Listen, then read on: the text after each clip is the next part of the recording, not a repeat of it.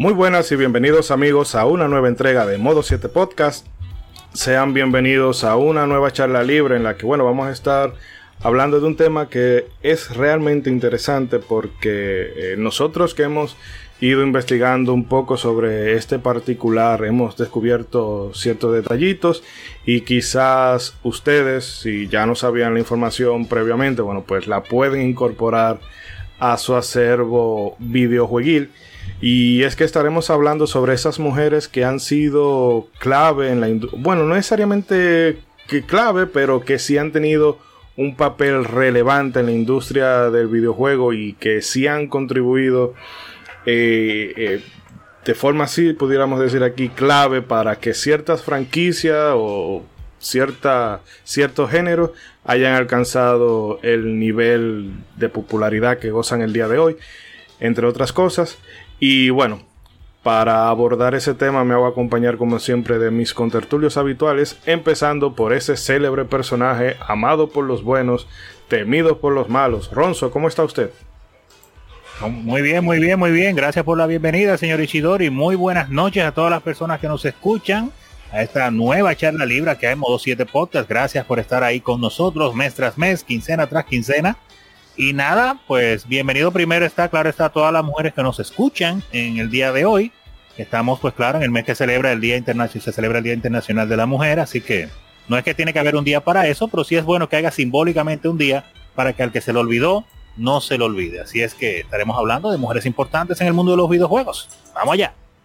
Y eh, tenemos aquí también ese ser eh, que es como el chacal, el más despreciable de todos, porque solamente trae veneno el agente Cobra. Gente, ¿cómo está? Muy buenas noches, muy buenas tardes, muy buenos días. Pues Modo 7 Podcast nuevamente trayendo el mejor contenido. Lamentablemente hay muchos que quieren superarnos, pero están debajo de nuestros pies. Así que sigan su camino, que aquí lo que mandamos somos nosotros. Bien.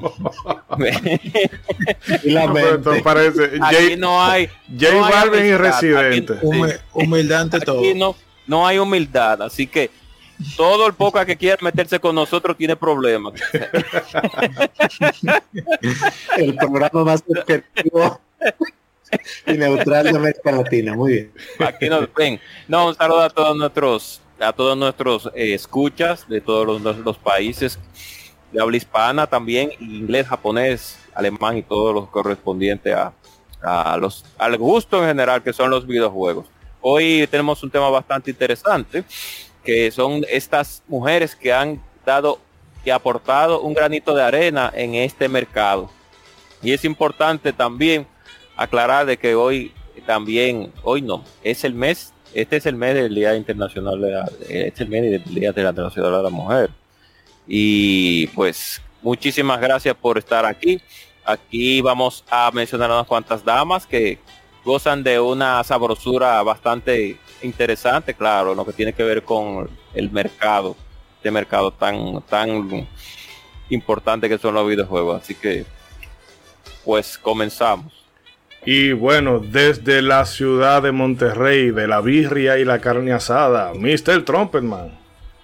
¿Qué tal, señores? Muy buenas noches. Buenas noches acá, dependiendo de a qué hora estén escuchando este podcast. Primeramente, muchas gracias por conectarse desde donde quiera que hayan visto ese link. Muchísimas gracias por pasarse por acá y pues muy emocionado de poder charlar libremente de este tema tan interesante que es mencionar eh, solo algunas de las mujeres que han sido eh, muy representativas en la industria de los videojuegos y es que la industria afortunadamente cuenta con muchas damas que han aportado increíblemente a muchos juegos, a muchas compañías. Entonces vamos a hablar de solo algunas porque podríamos estar como tres días de, todas las increíbles mujeres que han aportado mucho a la industria de los videojuegos. Así que estamos muy contentos para hablar de eso, conectándonos desde acá de Monterrey. Y bueno, señor Shidori, ¿a quién más tenemos por acá?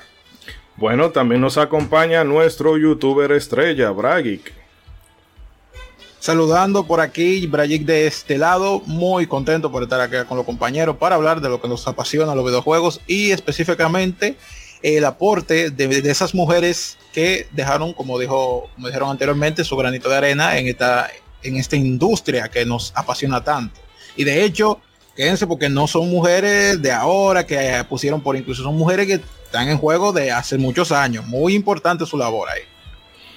Eh, bueno, eh, no, Yuna anda por ahí, pero está solamente de escucha porque, bueno, llegó muerta. Y bueno, que realmente al hilo de lo que estaba diciendo Bragic ahora, que el tema de la inclusión y demás, aquí para que alguna gente no vayan a, a escamarse mucho, como dirían los españoles, tío.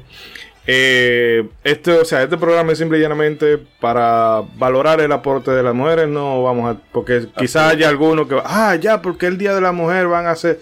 Eh, no fuña, que nosotros hicimos por San Valentín y nadie dijo nada, así que. Así es. Eh, aquí vamos. San Valentín se va a hablar, exacto, se va a hablar sí, de- sí. del- del aporte de Vélez Delfín también, o sea que ya ustedes saben a la industria. No. Pero bueno, antes de que esto se descomponga más de lo que parece Dios que se va a descomponer, vamos a hacer un corte aquí. Como el Lo- gran aporte de esa mujer. De Recuerden- que stream, streamen y streamean con ese gran En fin, el caso es que recuerden visitar nuestra página modo7podcast.com, desde donde pueden escuchar todos nuestros episodios. También pueden tener una comunicación más directa que noso- con nosotros vía los comentarios. Y bueno, ya saben que nos pueden escuchar en todas las plataformas, pero eso se lo va a aclarar Mr. Trumpetman ahora en la promocioncita del corte. Así que no se muevan, que de verdad el programa de hoy va a estar súper, súper interesante. Y se me muteó todo. Ah, ahora vamos. Vélez Delfín, Vélez Delfín, Vélez Delfín, Vélez. No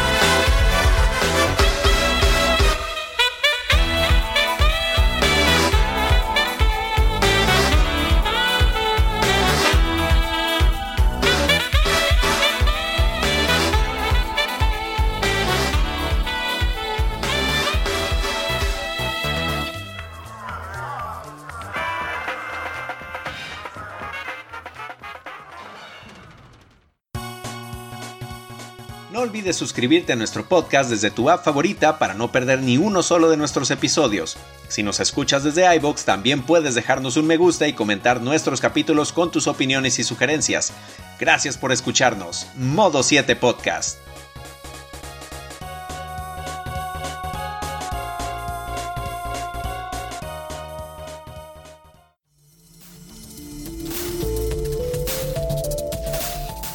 En Freaking puedes encontrar todo lo relativo a la cultura pop en México. Anime y manga, cómics, videojuegos, ciencia ficción, fantasía, terror, coleccionismo, juegos de mesa y animación. Descubre podcasts y creadores de contenido que a ti te interesan, además de eventos y tiendas en línea. Descarga la app, es gratuita, disponible en iOS y Android.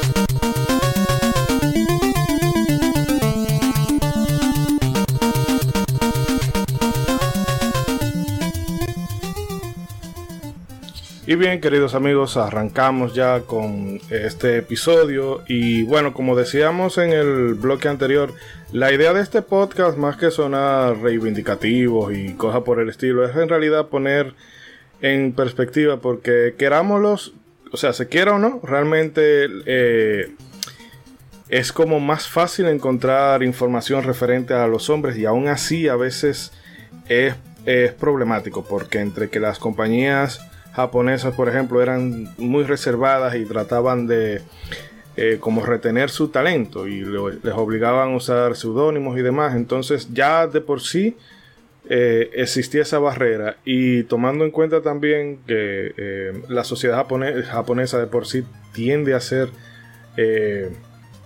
si bien los hombres tienen cierto nivel de reserva, las mujeres son más reservadas todavía, pues entonces eso puede dificultar que ciertas eh, o sea, poner a ciertas mujeres en el spotlight, que veremos incluso con el caso de una de las fundadoras de las compañías más importantes de videojuegos que tenemos en la actualidad, que la familia quería que fuera el rol de mujer tradicional japonesa. Y entonces eh, eso ilustra un poco el tema de por qué a veces ciertas figuras no reciben tanto reconocimiento como pudieran ser un Nobuo Ematsu, un Sakaguchi, un Yuji Ori, un Kojima, en fin. Eh, que antes de esto, no sé si chicos ustedes quisieran comentar algún detalle en particular o eh, nos metemos directamente con la lista. No, simplemente... Ah, ok, dale, dale, dale, Ronzo, dale. No, solamente decir que, habría que también, la evaluación que vamos a hacer hoy, hablar de todo, va a ser solamente intelectual o física. Eh, no.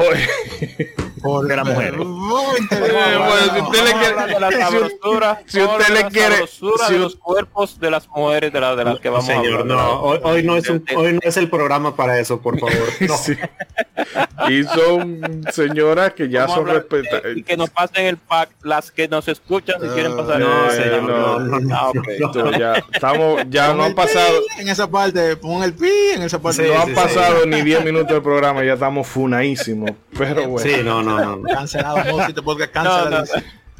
no, no, La realidad es ya saliendo fuera de, del, del, del relajo cotidiano. Es que las mujeres en este mercado han aportado un conocimiento bastante importante en lo que tiene que ver con la industria de los videojuegos. Lamentablemente, pues, como Isidore explicó anteriormente, pues muchas de esas mujeres pues fueron no olvidadas, sino un, poquito rezagadas en lo que tiene que ver con la espontaneidad de los reconocimientos, porque teníamos que entender que en esos mercados, en ese tiempo, pues se utilizaban muchas maneras de esconder a los, a los eh, desarrolladores o compositores exitosos.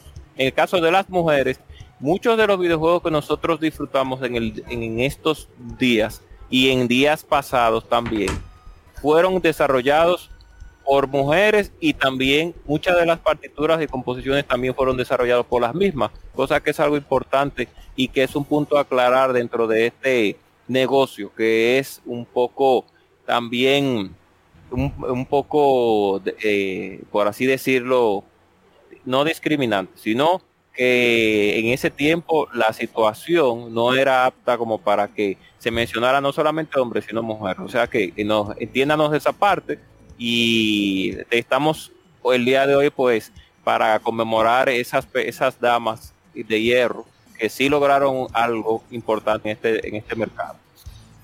Sí, así como estas que disculpa César, brevemente, que ah. así como estas que tenemos en, las en la lista, hay muchas más y que bueno, es que en esta industria yo creo que es donde más eh, héroes, ¿cómo se diría? Un son heroes, que son gente que hacen la labor y uno quizás nunca va a poder reconocérsela por, por la forma en que se maneja la información. Pero bueno, disculpa César, te doy el paso nuevamente. Sí, no te preocupes.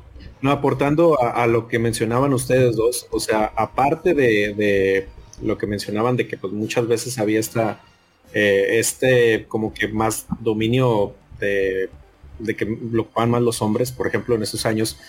Pero aparte de eso, eh, es lo que mencionaba el agente Cobra de, los famosos seudónimos que en esos años se, ponían, tanto desarrolladores, eh, artistas gráficos, músicos o las músicas por el miedo que tenían las compañías de que se les robaran el talento. Digo, yo me imagino que como la industria era muy chiquita y los equipos de trabajo eran muy chicos, estamos hablando de equipos de 5, 8 personas, 10 personas, ya era wow.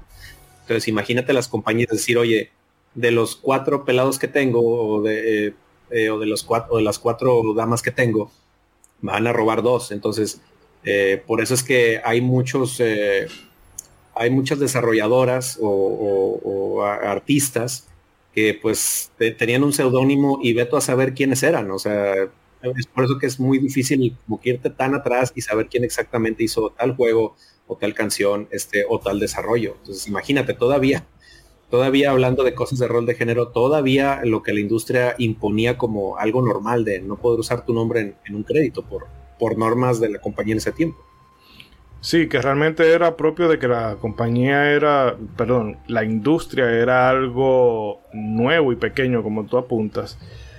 Y, y también muchos de esos, de esos, eh, de esas figuras que hoy alabamos, como pudieran ser eh, los mismos eh, Miyamoto o como decía ahorita Sakaguchi o Tetsuya Nomura y demás, que son gente que uno ahora lo tiene en cierto eh, en cierto pedestal, por el que oye circunstancias, en esa época eran muchachos recién salidos de la universidad y algunos eh, todavía ni siquiera la habían terminado. Que es decir, que estaba eso, la industria era, joven y que también había mucha gente eh, que ese era su primer trabajo. Bueno, su primer y único en muchos casos.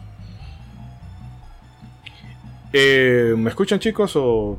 Sí, sí, sí, ah, sí, y, bueno, y que como y que como dices a veces, o sea, ni siquiera estaban familiarizados con la industria del videojuego, o sea, es muy interesante irte a las entrevistas de ellos y ver cómo pues yo entré a esta compañía, pero antes de eso yo no había visto ni tocado cosas de videojuegos, entonces imagínate todavía aportarle eso. Sí. Así es. Y mucho que de hecho eh, Yoko Shimomura, ella entró y en Capcom le preguntaron, ah, que si ella, eh, o sea, como qué le parecía la tecnología de, la frecuencia modulada y demás y todo eso. Y ya pensaba que le estaban hablando de la radio FM. Entonces era que tan mucho de. Ah, sí, sí, sí. Eh, denme el trabajo y, después no, y después vemos qué hacemos. Sí, donde, donde mencionas que la, o sea, muchas de las cosas que estaban llegando, que ahorita las vemos como cosas del pasado, pero en ese momento era completamente nuevo. Hmm. Eh, Cobra, ¿usted iba a decir algo? Sí, que además de que muchas de esas mujeres, la gran mayoría han trabajado pues brindándonos ese placer sonoro que es muchas veces muchas de las canciones que nosotros tanto recordamos dentro del mundo de los videojuegos por, poner un ejemplo el que usted dijo de la compositora de, Street Fighter 2 que todos todos y cada uno de nosotros recordamos cada una de las composiciones que ella realizó en ese excelente juego el padre por así decirlo, del género de pelea de, en dos dimensiones. Pues, a pesar de que uno solamente veía al director y veía al programador, si acaso en una de las revistas que uno solía pues comprar en un tianguis, como dicen allá, eh, mi querido César, eh, Mr. Trump, creo que todavía dicen tianguis, ¿no? ¿verdad? No, no sé si cómo, se ha modernizado. ¿no? Sí, todavía seguimos viendo pues, los tianguis. Exacto, entonces esa parte, esa parte especial femenina, pues no se nombraba bastante y por eso es bueno recordarla en esto, en este mes, este mes tan importante que en ese, para esas damas que sí han dado un aporte bastante agradable a la industria. Así que y no solo este mes, este mes siempre, de hecho en este propio en este propio podcast ya se han mencionado antes algún compositora porque es muy admirable ese trabajo que han hecho que de hecho cuando lo mencionaron, yo creo que fue en el de el RPG, no sé si fue ahí, que cuando dijeron, no, que, fue esta, esta persona, que fue una mujer, yo dije, oye, pero mira, yo no sabía eso. Así y de hecho fue hasta satisfactorio saberlo. Hmm. Así es. Eh, hablaremos también un poco de las cualidades, no, las cualidades físicas de cada una de eh, ellas. Jonathan, andas por ahí, disculpa. Son señoras. Hola. Ya por fin puedo participar. Oh, eh, pero no. usted decida, dama, usted es la que manda. Vine a supervisar, sí, todos vine los a supervisar oh, sí, sí, para que es, ustedes es, hagan bien su trabajo, si no quieren que yo esté eh, oh. ¿Cómo es que hacen las feminazis? Oh. Eh, eh, oh. piedras a los vidrios. Oh. y para que vean también que no todo es eh, Shigeru Miyamoto. Oh. A ver, a ver, porque todo es Shigeru Miyamoto para ustedes. Las empanadas cuentan también. Las empanadas cuentan en el mundo, en el mundo de los videojuegos. Así que ya ustedes saben. Este programa está avalado por Yuna. Yo quiero, quiero hacer constar que las opiniones emitidas. El guion. No solo es chorizo, no solo es chorizo, Yuna, empanadas. Yuna, déjame hacer un, un aclarando. Las opiniones emitidas por cada uno de los integrantes de este podcast son de su responsabilidad exclusiva. por favor, sí. Yo en la edición hablamos en la edición. Yo tuve que supervisar, querido oyente, tuve que supervisar ese guion de cabo a rabo para que no se emitiera ningún comentario inapropiado sobre todas oh, oh. esas virtuosas mujeres que hicieron en el mundo de, los videojuegos. Y de su físico también bien. Así que, no, no, no, no, no. No, pero ya vamos, vamos. De las, curvas, de las cualidades, las bondades de las mujeres que participaron. Tú ves, en, este, en este momento ya eh, el 60% de la audiencia se ha apiado. Así que antes de que perdamos el resto, déjame. Eh, eh, ¿Cómo así? No, no, es que te digo, de esta vamos a salir funadísimo. No, no, no. Pero bueno. Si llegamos, a, si, llegamos a, si llegamos a mayo va a ser un milagro. Tenemos tenemos un link especial para la venta, para que Puedo Siete Poca le da un link especial para la compra de su agua de bañera por Dolphin, así que...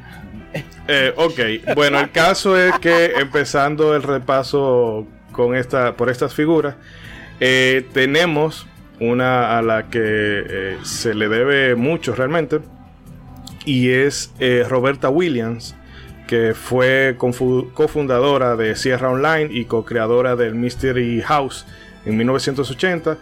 Eh, esto junto a su esposo Ken Williams, quien fue que se encargó de programar el juego. Y esto es que luego de probar algunas aventuras de texto, Roberta sintió que había como poca oferta de este género. Eh, por lo que, eh, o sea, y eran aventuras simple y llanamente de texto. De, te aparecía como si fuera un libro y tú podías introducir unos comandos, pero era todo texto. Entonces, eh, Roberta inspirándose en la novela de, Agatha Christie llamada Diez Negritos. Eh, bueno, que creo que le han cambiado el nombre después de que le han puesto y, no quedó ninguno. no creo que se llame Diez guys, diez guys, ten guys. y el caso es que este Mystery House no solo fue un éxito comercial más allá de lo esperado para esta pareja de esposos, sino que dio origen al género de las aventuras gráficas que al día de hoy sigue gozando de muchísima popularidad y el que no me crea que vaya Steam que yo creo que el, 90% de los juegos que se estrenan en esa plataforma son novel, eh, visual novels y los otros se reparten entre indie, shooter y demás. Y bueno, eh, esto también permitió que, eh, bueno, este le no solamente dio no solamente el Mystery House y, eh, bueno, no solamente el Mystery House, sino que Sierra Online se convirtió en un referente en la época de los 80 y 90. Yo particularmente no soy de PC, pero siempre que la gente de, que ha jugado en PC, de, si no toda su vida, durante mucho tiempo en su vida, eh, hablan de Sierra con muchísimo cariño por todos los juegos, los King Quest, Fantasmagoria y demás los eh, creadores de Última. Los que, sí, que se cae de la mata, que cuando Ichidori habla de que no es de PC, eh, sobre todo es de PC en, esas, en esa época. Sí, sí, sí, o sea. No, es para nada lo mismo a, lo de ahora. Exacto. Nada. Sí. Que de hecho, eh, en ese sentido también contribuyeron a que la gente viera la PC, o sea, como un, un sitio de, diversión, que no era solamente para videojuegos. Para videojuegos, exacto. Entonces, eh, bueno, no sé si ustedes quieran comentar algo eh, sobre este particular o del auge de, la, de estas aventuras gráficas y demás.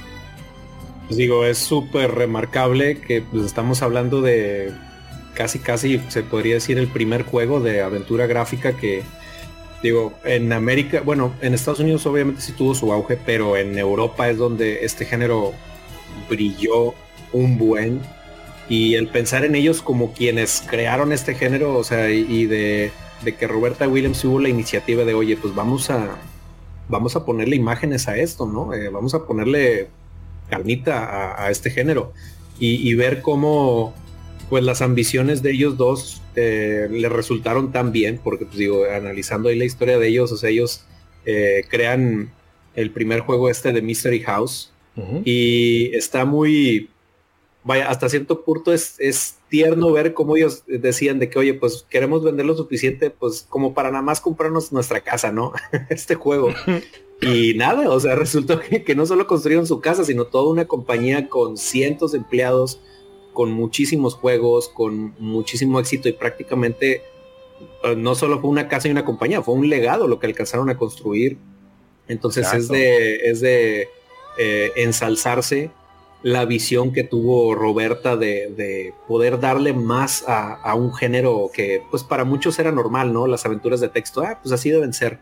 O sea, y el que ella tuviera este pensamiento tan eh, divergente decir, bueno, ¿y si le metemos más? ¿Y si le ponemos más? Entonces la verdad es que es, es de aplaudirse que ella, pues para, como, como dice Ishidori, para los amantes de los juegos de PC, ella es pues, prácticamente un icono y una piedra angular en, en esa parte de, los, de la industria de los videojuegos. Sí, y su importancia queda más que claro considerando que no solamente viejo, sino que estamos hablando de 1980. O sea, 1980 es cuando está comenzando el auge de los videojuegos, que sí, ya en los 70 había, pero el verdadero auge en la década de los 80, así que definitivamente fue muy importante eh, para ese género. Es... Así es. No, diga, Cobra. Eh, que tengo que no corra, tengo que volver a no corroborar la información que di, sino que el equipo de Sierra son los que comenzaron a publicar a última desde la parte 2. Sierra tiene una gran lista de juegos que muchas personas pues podrían recordar como el Lesure, Lesure, Lesure, Lesure Sweet Harry. Sí, claro, yo sabía que de eso usted no se va a olvidar. no se iba a salvar. no se iba a olvidar de eso.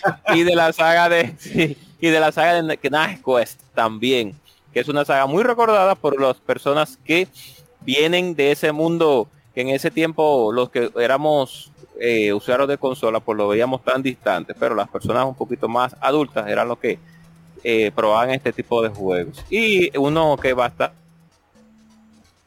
Hello. Creo que perdimos al hombre. Lo perdimos un momento. Cobra, anda por, ahí. Eh, uno bastante recordado, para mi gusto personal, que fue el ya eh, poniendo un juego más se le cortó tantito. Y volvió como un robot. no, volvió un robot, no, volvió en velocidad por dos. Volvió, volvió, como, volvió como Cobranator. Cobranator. Eh, bueno, parece que tenemos un de comunicación con Cobra, pero si alguien quiere abundar algo más de, de Sierra. Es, que estaba emocionado hablando de, esa pareja de esposos. Hola, hola. Bien. Hola, oh, ¿me escucho? ¿Me escucho? Ahora se escucha. Nuevamente me escucho. Eh, no, hay problema con la conexión. Eh, Ronzo, no sé si usted quiere comentar algo en lo que resolvemos el asunto con Cobra. No, no, que yo pues, tuve poco conocimiento eh, de... Si tuve problemas con el con Cobra, eh, salga y vuelve a entrar porque hay cierta intermitencia. Pueden seguir, pueden seguir por favor. Y disculpen que estoy teniendo problemas. Ya, cualquiera se le muere un tío. Pues sí. Lo que iba a decir era que que pues que me sorprende porque no sabía que, que Sierra había pues iniciado de esa manera. Y, y nada, que tuviera una mujer al, al, al, comando de uno de, las, de los tipos de videojuegos que tanto, tanta fuerza le dio a la industria de los videojuegos en ese tiempo, que era lo que servía completamente para demostrar el poder de, de, la tecnología, incorporando primero aventuras gráficas con fotos y luego, claro, animaciones y ya por último, pues video, full motion eh, que llevó a algunas casas productoras a ser productores tipo películas para, para, para sus videojuegos. Y no sabía que había una mujer detrás de todo. Todos los días nos enteramos de algo nuevo. Como mencionamos, en esa época era pues muy oscuro el mundo de los videojuegos en cuanto a conocer a los creadores. Ni siquiera existía el, el eh, eh, la impresión de que pudieran volverse personas famosas, porque era una industria en nacimiento, en crecimiento, en formación, que iba de, de cada año y de cada cinco años ya pasaba algo diferente. Y ya ahora los, los creadores pues son rock stars, diríamos. Pero en ese tiempo yo ni se imaginaba que podía ser algo así, muchos ni siquiera se imaginaban que podía ser un negocio eh, grande. Y mira dónde hemos llegado, así que mi respeto para Sierra y para la, la protagonista de este, de este primer eh, pedazo que estamos hablando, que es Roberta Williams. Eh, ¿Puedo continuar, Ishidori? Eh, no, sí, que César hablaba ahorita de cómo la intención de ellos era simplemente, bueno, vender lo suficiente para comprar la casa, que era como unos una 10.000 copias. Y bueno, la vendieron de una vez y terminaron vendiendo 80.000, que ahora mismo eso es nada. Pero tomemos en cuenta de que esta gente publicaron de forma independiente y los discos, eh, los disquetes, eran Ziploc que lo, que lo entregaban. Y el mismo... En la época de los disquetes. El mismo Ken tenía que ir repartiéndolo eh, manual y demás, o sea, y puerta a puerta, como quien dice. Y realmente es... eh, la, la historia es entrañable, primero, eh, sobre todo por, por la forma tan, vamos a decirlo así, como distendida en que se hizo todo, sin, sin muchas pretensiones, sino simplemente la pasión de querer hacer algo nuevo. Y que a veces nosotros eh, subestimamos como el, el valor de una idea. Porque si bien Ken era el hombre de la programación, era Roberta quien le dijo, mira, hay que hacerlo así, así, por favor, prográmalo. Porque tú eres eh, el que sabe de esto. Entonces, eso también habla de que crear un videojuego es un esfuerzo conjunto. Eh, Yuna, ¿tú andas por ahí de casualidad todavía? Sí, Ah, estoy bueno, aquí. que, que te voy a trigger- te voy a triggerear ahora mismo. Y pasando a, a otra de estas mujeres que han tenido un, un peso determinado en la industria, eh, nos vamos con Amy Hennig, que bueno, fue directora y, y guionista detrás de cosas como Blood Omen, eh, Legacy of Kain, el Soul River 1 y 2, ¿Cómo? y también el Jack 3 para PlayStation 2, así como la- los tres primeros Uncharted. Eh, Así es. Realmente yo, y me permite irme un poco por la tangente y sacármelo del pecho, eh, yo lamento la forma tan... eh, tan poco agradable, tan poco agradable en que eh, hicieron que ella se fuera de, de Naughty Dog. Porque yo entiendo que, bueno, Neil Cockman, digo, Neil Druckmann, parece que es alguien como que se cree mucho. Porque también el director eh, de Last of porque él ahora mismo se atribuye el crédito a él, pero en realidad ese proyecto fue eh, un. Se me, se me escapa el nombre del otro director. Pero eso fue un proyecto conjunto y, parece que se le subió a la cabeza. Ese eh, terminó el juego y dijo: Bueno, me voy de aquí. Y luego a, la pobre Amy Hennig en el desarrollo de, de Uncharted 4 empezaron como el tirijale y ella parece que dijo: Mira, cómete tu compañía, yo me voy de aquí. Pero realmente eh, a mí lo que me... La saga Soul River yo no la, la conozco por referencia, pero realmente no la he jugado. Pero con los Uncharted yo me doy cuenta de que ella eh, tiene eso que pudiera... eh, que se pudiera equiparar, salvando la distancia, a lo que hacen Steven Spielberg y James Cameron. Que saben darte diversión pura y dura. Y aún así, o sea, y no lo digo simplemente porque es fácil hacer una, eh, bueno, un videojuego de, de tiro y explosiones y todo, pero ella lo hila todo de una forma en que en realidad tú te emocionas. Aunque quizás eh, yo no soy muy abanderado de, de- de ese estilo hiper cine- cinematográfico que se le da mucho a los juegos ahora y eso en- va muchas veces en detrimento de, de lo que es el gameplay. Pero Uncharted como una franquicia para tú pasártela bien, de maravilla. Eh, déjame darle paso eh, a Yuna, que Yuna eh, se vive esa saga y que no la hemos sentido mucho en, en este bloque. A ver si tú quieres comentar algo. No, o sea, eh, yo creo que toda la información que tú suministraste eh, la diste clara y concisa, tomando en cuenta que ella se ganó un BAFTA. No todo el mundo llega a un BAFTA Award. Exacto. So, Sí. eh, Oh. Y yo tengo entendido más o menos que ella dio cooperación para la película de Uncharted. Obviamente no estuvo en el screenplay, por eso la película es tan mala. Oh. Pero, eh, pero sí, hay que de- hay que destacar que el trabajo de Amy, eh, Amy Henning fue en particular con Uncharted, que ahí fue que yo supe de, de su existencia. Eh, a mí me encantó y hay muchas personas que, o sea, yo antes veía Uncharted de lejos como si fuera un Tomb Raider cualquiera porque al final tantos los, los dos videojuegos están inspirados en el papá de lo de la aventura que es Indiana Jones. Entonces, la forma en cómo crearon el personaje de Nathan y hasta de la misma Chloe, porque en cierto sentido son bastante parecidos si tú juegas la, la, la Uncharted Los Legacy. Entonces, tú te fijas en que ella, los personajes les da un, un desarrollo y una madurez sin que tú te aburras. Yo particularmente, no sé ustedes, pero yo nunca me aburrí cuando jugué un charter. Y era, y, y en particular porque yo soy pésima con los juegos que tienen que ver así, en cierto sentido como de disparos y eso. Eh, aunque en esta ocasión, este tercera persona, mí particularmente se me da mal. Yo tengo muy mala puntería. Es lo mismo que con los videojuegos de, de carreras. Sí. Ok.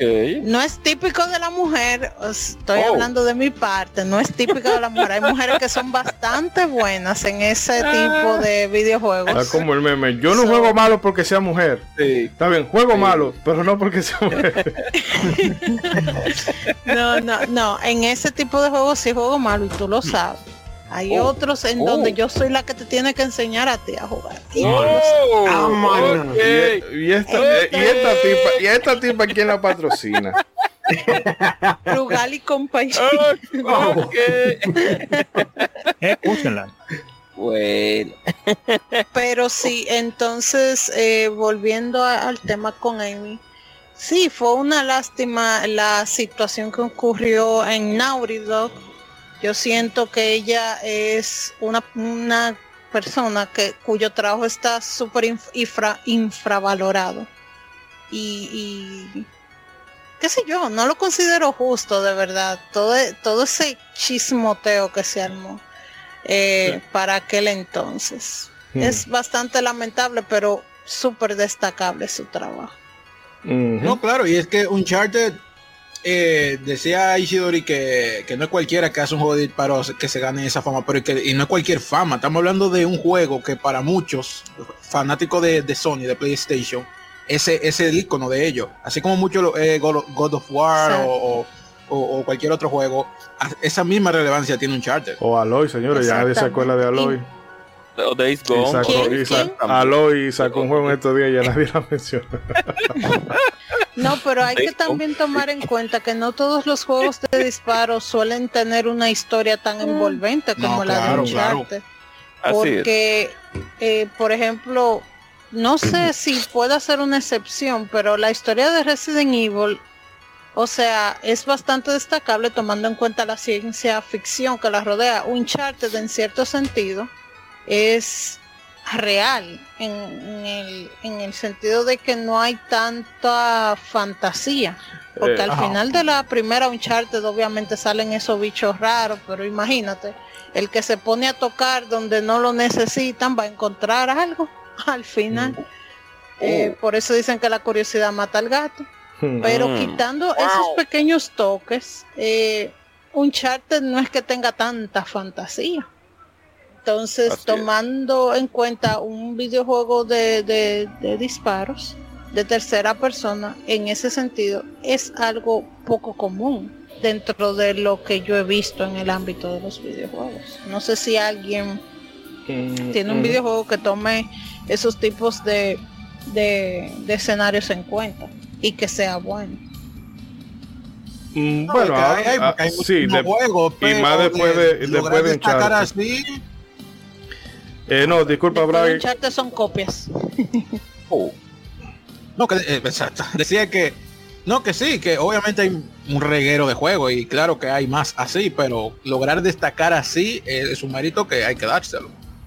Ujú. Así es. Aunque, aunque, aunque, para nuestros escuchas más ambiguos, pues tenemos que recordar de que ella fue directora y guionista de la saga de Blood Omen, que es una saga que nació en computadora. La saga de Soul River también, que es una saga bastante excelente. Por eso Ishidori y Yuna y Tubragi estaban, estaban hablando acerca de cómo ella involucra el guion con los diferentes personajes que, está, que se incluye dentro de sus elementos fantásticos en las sagas que ha creado y ha sido directora. Como ustedes pueden ver, la saga de, de Legacy of Kain es una saga bastante recordada en, por muchas personas que lograron jugar sus secuelas y que cada personaje dentro del mundo de Legacy of Kain tenía una particularidad que era esa, por así decirlo, hegemonía que llevaba con el desarrollo del personaje. O sea que es una dama con bastante talento. Inclusive eh, también dirigió a Jack 3. No dirigió Jack 1 ni Jack 2, pero sí dirigió Jack 3 y, Jack 3. Cuando hablamos de Jack 3 es Jack and Dexter y es una de, la, de, las trilogías, pues es una de las trilogías más serias que tiene la saga, donde ya no se involucra tanto el elemento cómico, sino que se van un poco más a un elemento ya más personal con el personaje, porque es un juego más oscuro, si lo podemos decir así. O sea, es para que se vea el calibre de la dama como guionista y directora de los proyectos que ella ha tocado. Nada más que decir. Mm, sí, que me parece que ella estudió eh, cine. Sí, ella, ella estudió en una escuela de filmación. en la Universidad de San Francisco. Ese dato me lo aprendí de memoria, no es que yo lo estaba buscando en Wikipedia oh. mientras ustedes hablaban. Oh. oh. estamos, hablando, estamos hablando de, una persona con más de veintitantos años en la industria.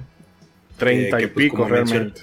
Treinta y pico, imagínate. O sea, y que ha pasado por distintas compañías muy, muy importantes, trabajando en sagas muy, muy importantes a lo largo de la industria de los videojuegos y que como mencionabas, este, allá por eh, en el año de 1989, pues ella llega a la escuela de filmación y lo que pasa es que un compañero de clase ahí le pide ayuda que, con unos gráficos para un juego de Atari que pues prácticamente ese fue su comienzo en la andanza en la industria de los videojuegos y eh, cabe destacar que su primer trabajo como diseñadora o en el Michael Jordan, Michael Jordan Chaos in Winded City. Imagínense. Mm, de Super Nintendo, qué rico. Y Sega Genesis, clavazo, un malísimo, pero ok. Eh, pero con algo se empieza.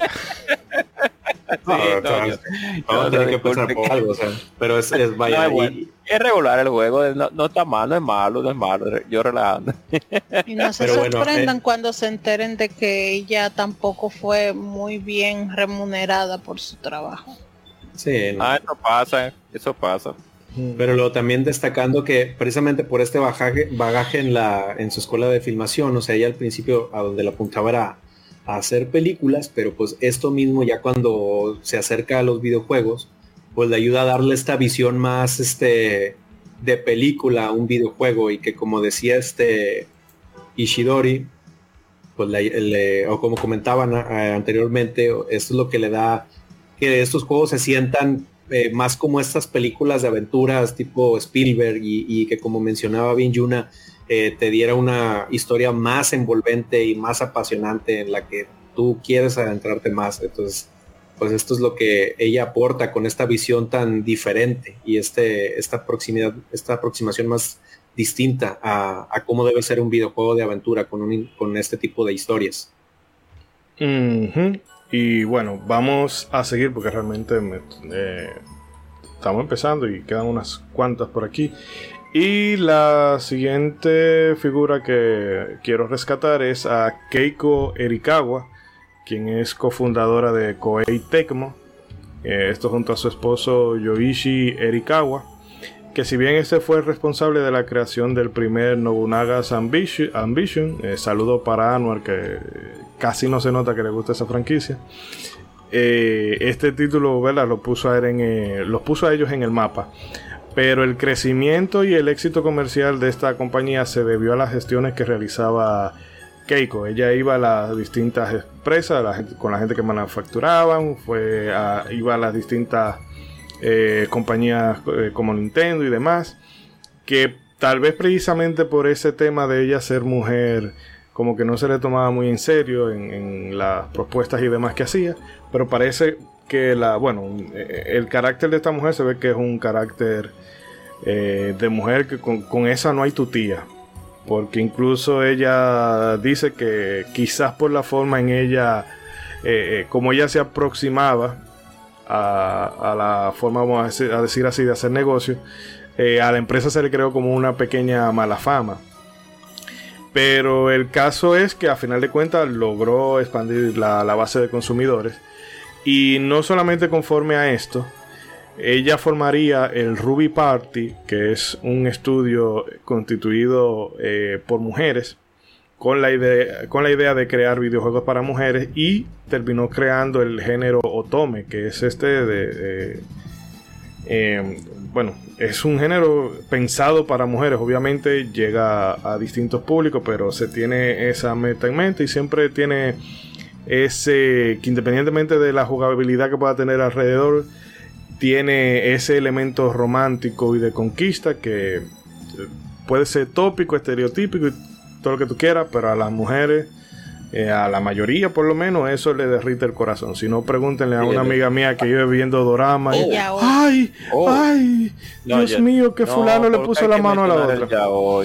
¿Quién será? Y- ¿Quién será? Bueno, el caso es... romántico, ¿qué tiene de malo? ¿Qué tiene? En fin, el caso es que eh, con bueno, creo el género Tome, pero esto se debió al lanzamiento del título llamado Angelique, que es como un es como un Nobunaga Nobunaga's Ambition, pero más romanticón y todo. Y Mm. como para que ustedes vean si esta mujer está hecha de, de buen talante, según la revista Forbes, es la tercera mujer más rica del mundo. Huepa. Ah, bueno. tranquila, tranquilamente. Casi nada. Y yo casi diría, nada. y yo la pondría a ella la segunda porque se, ella se ha guayado, ha guayado la yuca y no como la número uno que lo único que hizo fue heredar L'Oreal, así cualquiera. Así Oh. cual- Ah, así, así, ¿quién? Así, Porque ¿quién? tú lo vales. sí. Oh. Eh, Bueno, pero no sé oye, si quieran es una comentar algo. de- posición alta, ¿eh? En el mundo entero es una posición alta. Y bueno, que brevemente aquí eh, era lo que decíamos ahorita del tema de, de cómo se maneja la cultura, porque originalmente ella pensaba ser doctora, pero la familia le dijo que no. O sea, no, porque es que la mujer tiene que estar en su casa, que si tú te, si tú te haces profesional, eh, eso te va a endurecer el corazón y no sé qué ocho cuartos. Y de hecho, para ella casarse con Yoichi, eh, bueno, eso yo un día voy a patentizar eh, esa biografía y si ella no me quiere dar los derechos, pues le cambio los nombres y voy a hacer y voy a hacer una una novela estilo turca, porque hay unos dramones de que Mm. ah, que si este, que si tú eres más rico, que si nosotros somos más ricos que la familia de tu esposo, que el papá del, del esposo se va a la bancarrota y quiere que la reca, en fin. Eh, es un dramón. Ah, pero es la historia de Betty la Fea. Pero termina de tirar el chisme completo, Dios mío. Eh, eh, ahí yo puse el enlace para no abundar mucho en esto. Vamos, eh, si quieren comentar eh, sobre la figura de, de Keiko y su legado y Koei Tecmo y cualquier cosa. No, pues nada más que como mencionabas, fue una persona que le tuvo que dar duro desde el principio, o sea, porque, pues, o sea, nada, tranquilo, hombre, no va por ahí. Este, ¿Qué pasó? ¿Qué pasó? Vamos a por, ver. por- porque, Ella o sea, está vaya, viva son- son- todavía, César. No, no, pero espérame, espérame. O sea, porque, eh, pues de un principio, vaya, son gente que no es como que ya estaban en la industria o, o- o algo, o sea, tuvieron que desde un principio, desde la nada, esforzarse por este, por entrar acá, como tú decías también, o sea, eh, ir contra esto de que en las negociaciones pues no la tomaban en serio por ser mujer, pero eh, eh, ya en su carácter es donde pues fue subiendo poco a poco hasta alcanzar esta esta posición este, buena en, en, en Koei y pues la verdad es de admirarse todo ese proceso que ella tuvo que pasar para llegar hasta donde está ahorita, que se ahorita se dice rápido, pero la, la verdad es que es un proceso de muchos años, de mucho esfuerzo y de mucha perseverancia. Sí, sí. Ya se ve que lo gobierna al, al esposo, Sí, se ve que sí, lo gobierna. Es un gobernado, eh, eh, Yoichi. Es un pobre gobernado, o sea que... ah, Ese, no sé, eh, aquí se le dice hombre mamita, en algunos lugares le dicen mandilón. eh. En fin, que Yoichi podrá tener todo lo cuarto del mundo, pero sé que eh, que un hombre poquito. Sí, es un hombre, es un hombre que ah, es feliz siendo gobernado por esa mujer. Se le ve en la, al- la forma esa mujer, que ese hombre le ha sido le- tremendo mujerón, ya dime si no. Pero que incluso Le cuando tiene, él, le tiene asco a la palabra igualdad. Él, él le tiene asco a la palabra Sí. igualdad. eh, Él, él, él, decidió retirarse. no, pero que incluso él en un punto estaba down y ella le regaló la, la computadora, el o- computadora o de- ordenador, como le quieran decir, se me olvida el modelo. Y él ahí él se inspiró como, wow, voy a hacer un juego. y e hizo el Nobunaga's Ambition. Y él quería, no, yo lo voy a dar, eh, lo voy a, a vender, pero el precio va a ser opcional, si la gente quiere pagar o no. Y ellos, mire, póngame un precio a esa vaina. Oh, sí, hombre, Usted quiere él- hacer jueguito, pero aquí hay que comer también. Sí. Pues claro, pues el Sí, no, pero era go- gobernado, sabemos. Ella era una No, no. mujer muy bella de joven, para decirles. Oh, Claro, no, él- pues, él no, pues ahí cosa- está. Él, él, él, él, él se ganó un, la lotería, se ganó la lotería. Porque Exactamente. De un braguetazo. el pobre, Ojalá Eh. Ronzo, no sé. el pobre se ve muy, eh, se ve muy, mm, bueno. pero bueno, Ronzo, no sé si usted quiera comentar algo. O- ocupaba una sabia dirección ese señor. Sí. Eh, bueno, Yo lo único que diría en este caso es que, que en dada mi situación actual económica, yo me trago mi orgullo y que me gobiernen, por favor. Ella no tiene una prima. Tiene una prima. Claro, claro. la prima claro. tiene, eso sí que ya la prima va a ser más fácil plancharla que, que otra cosa. se, ha, se ha mantenido, se ha mantenido con el, con el tiempo la, la, la dama, la dama. El, No, el que hombre toda se ve la- que, que, y que toda la de cera. eh, pare- No, y que, y que toda la familia está ahí este, involucrada en Koei, porque eh, creo que también tienen dos hijas y las dos hijas están involucradas también ahí fuertemente en Koei Tepco. Una compañía familiar, una Exactamente, ser. Mucho exacto. dinero, todo el mundo quiere una tajada del pastel. Pero bueno. porque fue pajado que se lo ganaron. Así, Sí, Claro, sí, porque hay muchos que quieren coger su tajada del pastel sin trabajar, sino por herencia. claro, la dama de hierro, Y la si- dama de hierro. Y si alguno anda un poco perdido, sepa que gracias a Koei Tecmo tú tienes tu eh, Irule Warrior, tienes tu Fire Emblem Exactamente. Warrior, tiene los Dragon Quest Heroes, tiene Berserk de, Bad the Horde, tiene Dynasty Warrior, tiene Ninja Gaiden, en fin que eh, Oh. para que ustedes vean el, es verdad que sacan a veces cosas que son con media clavito y reiterativas, pero eh, se han sabido mantener. Pero son importantes, son importantes. Sí, sí. Tiene su público también. Y bueno, siguiendo con el listado de, de distinguidas damas por aquí, eh, tenemos a Kazuko Shibuya, que bueno, ella es diseñadora gráfica y ha estado detrás de varias entregas, no sé si, si ustedes conocen alguna de estas sagas. eh, Final ver. Fantasy, Mana, Dragon No. Quest Monster, la misma saga, eh, No, ni idea. no sé si... ¿Y dónde, Disparate, disparate seguro. Y lo que realmente resulta llamativo de todo esto es que, por ejemplo, ella y Yoshitaka Mano trabajaban, eh, bueno, no necesariamente codo con codo, porque eh, Yoshitaka era freelancer, pero que la gente ve los diseños de Yoshitaka Mano, wow, qué diseño más brutal y todo eso, pero la que tenía que fajarse a traducir eso a pixeles Sí. era doña Kazuko Shibuya. Y no solamente eso, si a ti- los menús, eh, los backgrounds de por lo menos la- las primeras entradas de NES, las letras, todo lo que vemos, o sea, toda esa interfaz de usuario y la tipografía, todo eso era doña Kazuko. Shibuya.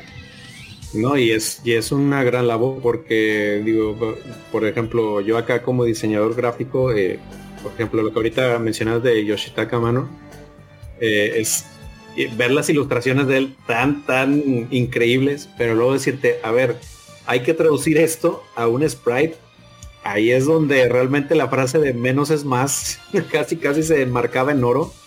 Porque el traducir es un sprite, es, es una proeza. Y, y aparte, todos los menús, toda la interfaz gráfica para que al usuario le pareciera eh, bien y, y- le pareciera fácil usarla, eso es una labor increíble. Entonces la verdad es que se le aplaude bastante a, a Kazuko Shibuya el, poder lograr esto en sagas tan importantes. Eh, ¿Alguien tiene algo más que decir? Que hable ahora, calle para siempre.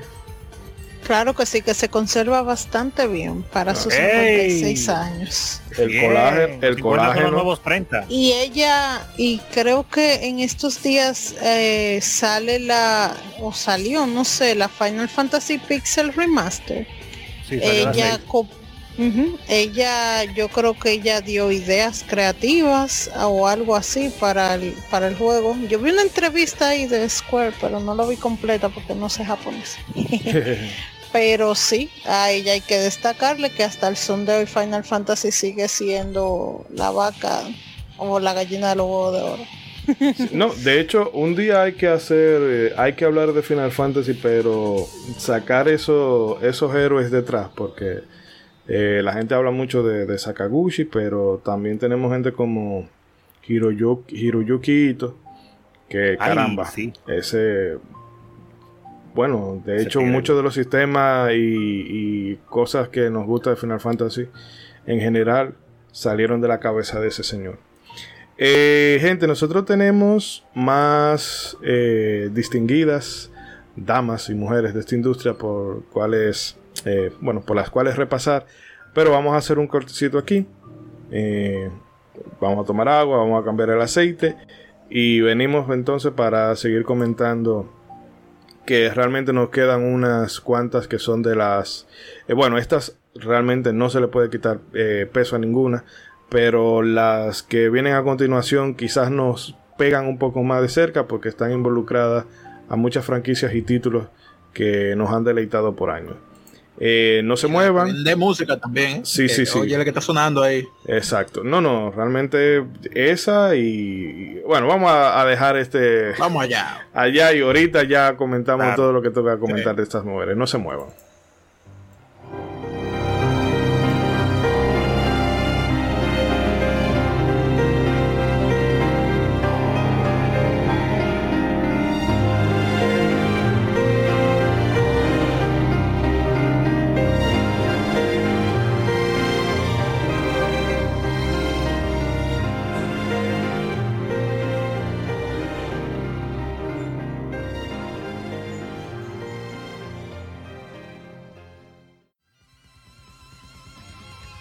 Somos Legión, somos gamers, Legión Gamer Podcast, el gaming nos une.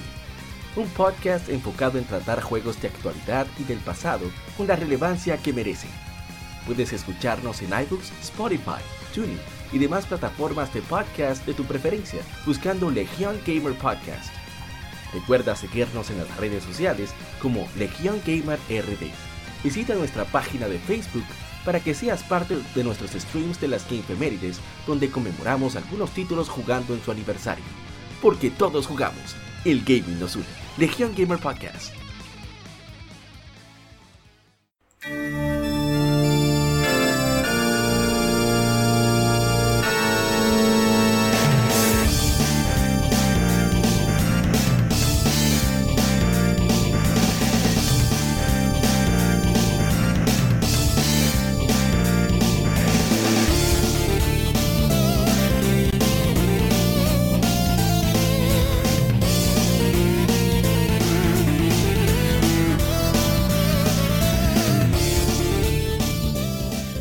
Y regresamos de vuelta amigos, esta vez ahora sí con el ánimo que corresponde, joder. Continuamos con este episodio dedicado a esas mujeres que por una o X razón nos han dado, han aportado un elemento invaluable al mundo de los videojuegos y estamos aquí para alabarlas, eh, reconocerlas y bueno, deleitarnos conociendo un poco de su background. Y chicos, vamos a seguir rápidamente porque realmente el listado eh, es, bueno, se nos puede hacer más engorroso de lo que ya, ya es. Ajá. Y vamos a empezar con Junko Kawano en, esta, en este segundo bloque. Y esta es diseñadora y co-creadora de la franquicia Suicoden, o como diría un amigo, a mí, un amigo mío, Suidoken. Eh, Bueno, y es que nada más entrar a Konami, eh, tanto a Kawano como a Yoshitaka Murayama, que se le suele conceder el título de, de padre de, de la, de la IP, se les encomendó la creación de un RPG para una consola que iba a sacar Konami. Esta consola obviamente nunca vio la luz. Y este juego se canceló, pero con el anuncio de PlayStation, eh, ambos empezaron a trabajar en lo que sería una secuela para este título cancelado, que de hecho eh, la, lo que nosotros conocemos como Suicoden 2 era lo que originalmente se iba a hacer para aquella consola.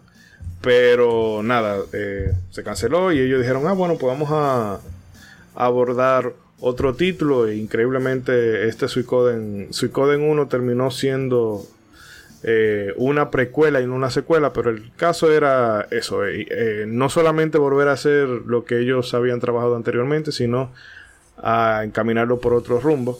Y el caso es que tras la salida de, eh, de Murayama, Kawano estaría a cargo de la, de la franquicia. Y bueno, ella incluso en el 2 no estuvo haciendo como diseñadora de personajes, sino que se incorporó a Fumi Ishikawa, que bueno, a esta se le considera y también vale que la remarquemos aquí como el es el arte reconocible de, de Suicoden, es decir, lo que sería como Ayami Kojima para esa etapa de, de Koji Garachi. Bueno, pues eso mismo es el arte de, de Fumi Ishikawa para Suicoden. Y el caso es que Kawano se quedó como diseñadora del juego y también dirigió, dirigió la tercera y cuarta entrega de, este, de esta franquicia. Y eh, atención, Ronzo, que esto le puede interesar. Ella fue la creadora del Shadow Memory, conocido como Shadow Destiny de este lado para PlayStation 2. Ah y el Time Hollow de DS, que es un jueguito mm, sin muchas pretensiones, pero que a mí me gustó. Que volviendo a lo que hablábamos ahorita del auge de las novelas gráficas, esta es una, una, aventura eh, con viajes en el tiempo. Eh, la jugabilidad no es que no te va, no va a ser desafiante pero sí tiene algunos puntos en los que tú te vas a trancar tratando de adivinar qué es lo que tú tienes que hacer para corregir ciertas cosas. Eh, no sé usted qué fue, eh, que yo lo recuerdo de usted de haberle dado mucho al Shadow Destiny, si quiere mencionar algo. No, Shadow Destiny es un juego de esos que se, que se ha quedado obviamente ya en el, en el pasado, eh, tipo un poco, un poco novela gráfica definitivamente tipo también un poco Resident Evil se siente y, salen Silent y cosas así, tipo eh, Survivor Horror.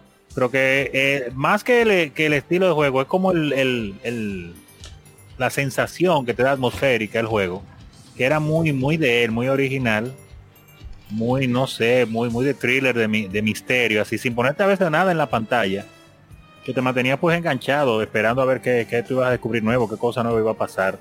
Y lo recuerdo definitivamente con mucho cariño y ahora pues viendo que, esta mujer, esta gran mujer, está pues detrás de este juego, eso habla de por qué quizá tenía esa, esa forma diferente, diríamos, particular, original de sentirse, era porque no era un hombre atrás, no era el mismo feeling que, todos los demás juegos, sin quitarle mérito a los hombres, eh, mérito a los hombres, claro está, pero las mujeres pues tienen su, no somos iguales las mujeres y los hombres definitivamente y sea como sea, le ponen su toque particular de una u otra manera. Así que excelente conocer esta información nueva y más también relacionada con Suicoden 1 y 2.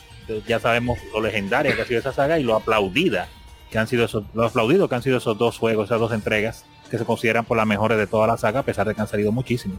Así que aplauso para Junko Kawano. ¿Alguien que, quiera comentar algo más?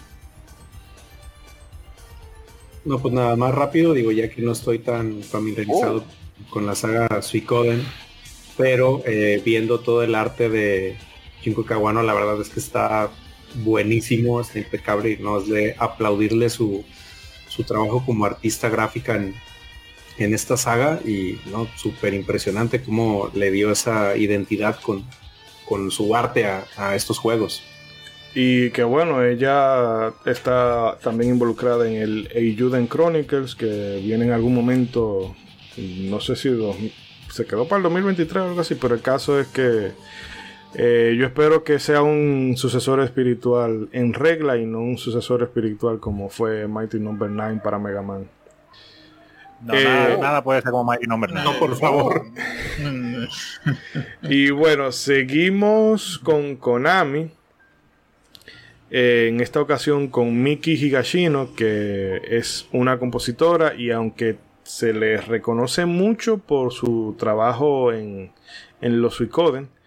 Eh, al momento de salir este, este primer, esta primera entrega de Suicoden, ya Higashino era una veterana dentro de Konami y tenía una discografía que venía desde el primer Gradius y también eh, el Salamanders o Life Force como se le conoce por este lado, también el Teenage Mutant Ninja Turtle de NES, eh, en Gradius, en ese soundtrack tan maravilloso que es el contra Alien War. Emma, déjame parar un ching a, Yoko Shimomura y poner un poquito en situación con ese tema de, de Contra 3 que, que oye, por favor, por favor. Óyeme, Dios mío, oye, oye, oye nomás ese cumbión.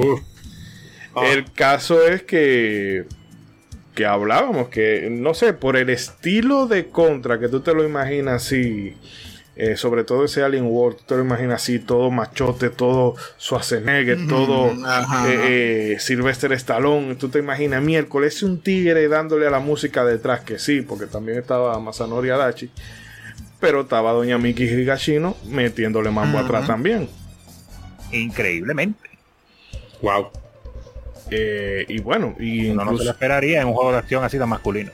Sí. No, y eso es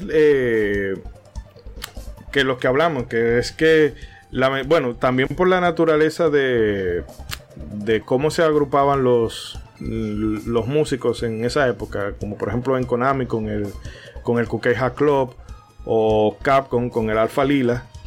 Eh, como estaba todo el mundo integrado ahí, a veces es difícil saber quién, es, quién aportó qué y quién era quién por el tema de los seudónimos pero eh, se ve que realmente a la hora de... La música no conoce de género, en resumen. Definitivamente, lo, han demostrado. Ajá, exactamente. Y digo, por ejemplo, ahorita que mencionas a, el bagaje de Miki Higashino, o sea, ver que hizo la música de Teenage Mutant Ninja Turtles, de también el juego de Arcadia, el, el Beat 'em Up, o sea, prácticamente es el primer videojuego que yo jugué en mi vida. Saben que mm. la señora hizo la música del primer juego que yo jugué en mi vida. Wow, imagínate. Qué buen dato. Para que vea, para que vea, para que vea. Y me parece que... videojueguil con ella. Mm. Y que ella, me parece que todavía ni siquiera había terminado la universidad cuando empezó a trabajar con Konami, que en fin, que es lo que decíamos, que era gente eh, nuevecita. Le veían potencial y le decían, coge para acá. Sí, no, me imagino que era, ah, tú haces música, ah, qué bueno, ya eso es lo que necesitamos saber. Porque me imagino que tampoco era, el mercado laboral eh, no era tan amplio y realmente se veía mal. Pues no sé si lo mencioné ahorita o como sea, se, se menciona más adelante también de que la familia de Yoko Shimomura le dijo, ¿qué? qué? ¿A componer música de videojuegos? Pero tú estás loca. Porque era. Eso no se veía con buenos ojos. Y. voy a parar con eso. Porque nosotros pagamos una universidad carísima para que tú vengas a saltar con este disparate. Eh, si nadie quiere mencionar nada de Mickey, bueno, pues entonces eh, sigo con el repaso. Y ahora nos vamos para Sega. Y aquí tenemos a Rieko Kodama. Eh, que tiene. Puede aparecer en algunos títulos como Phoenix Free. Y bueno, esta es una artista gráfica que ha estado detrás de clásicos de Sega como Alter, Alter Speed, Alex the Kid, Shadow Dancer de Secret Shinobi, los Fantasy Star 1 y 2, así como en las dos primeras entregas de Sonic junto a Naoto Oshima. Y eh, agárrense bien los, los timbales fue la directora del Fantasy Star 4, que se le cataloga como uno de los mejores juegos de 16 bits. En Saturno dirigió el Magic Knight of Regier, la guerrera mágica, para que nos entendamos. Y estuvo detrás de la producción del Skies of Arcadia y la saga Seven Dragon para Nintendo DS y 3DS. Vaya, vaya, eh, vaya. Bueno, más con, con Fantasy Star 4 ya tenemos. Eh, el agente Cobra anda por ahí, porque no puede ser que en el momento en que se esté hablando de Sega, él se ponga, se ponga pacífico. Se ponga pacífico en mute. No sé, no sé qué le pasó, pero hay que decir que cuando yo jugué Final Fantasy Star 4, para mí Final Fantasy 6 era lo mejor que había en el mundo. Cuando jugué Fantasy Star 4 dije, oh, oh, oh, oh. ah, no, pero espérate. Pero espérate, esta es la, esta es la contrincante. Juego, ojalá algún día hagan un remake como debe ser, a ver, pero, pero sin perder el espíritu, a ver qué tal, porque ese juego sí es bueno. Ese juego sí es bueno, Fantasy Star 4. Wow. Una excelente culminación de la saga. Y ahora sabiendo que fue una mujer que lo dirigió más todavía, porque yo leía los nombres japoneses, pero yo no entendía si era hombre o mujer. Eh, sí, es que eso lo hablaba. Los créditos. lo hablaba con, con Iván por el grupo hace no mucho, de que es, es que hay nombres japoneses que te suenan como...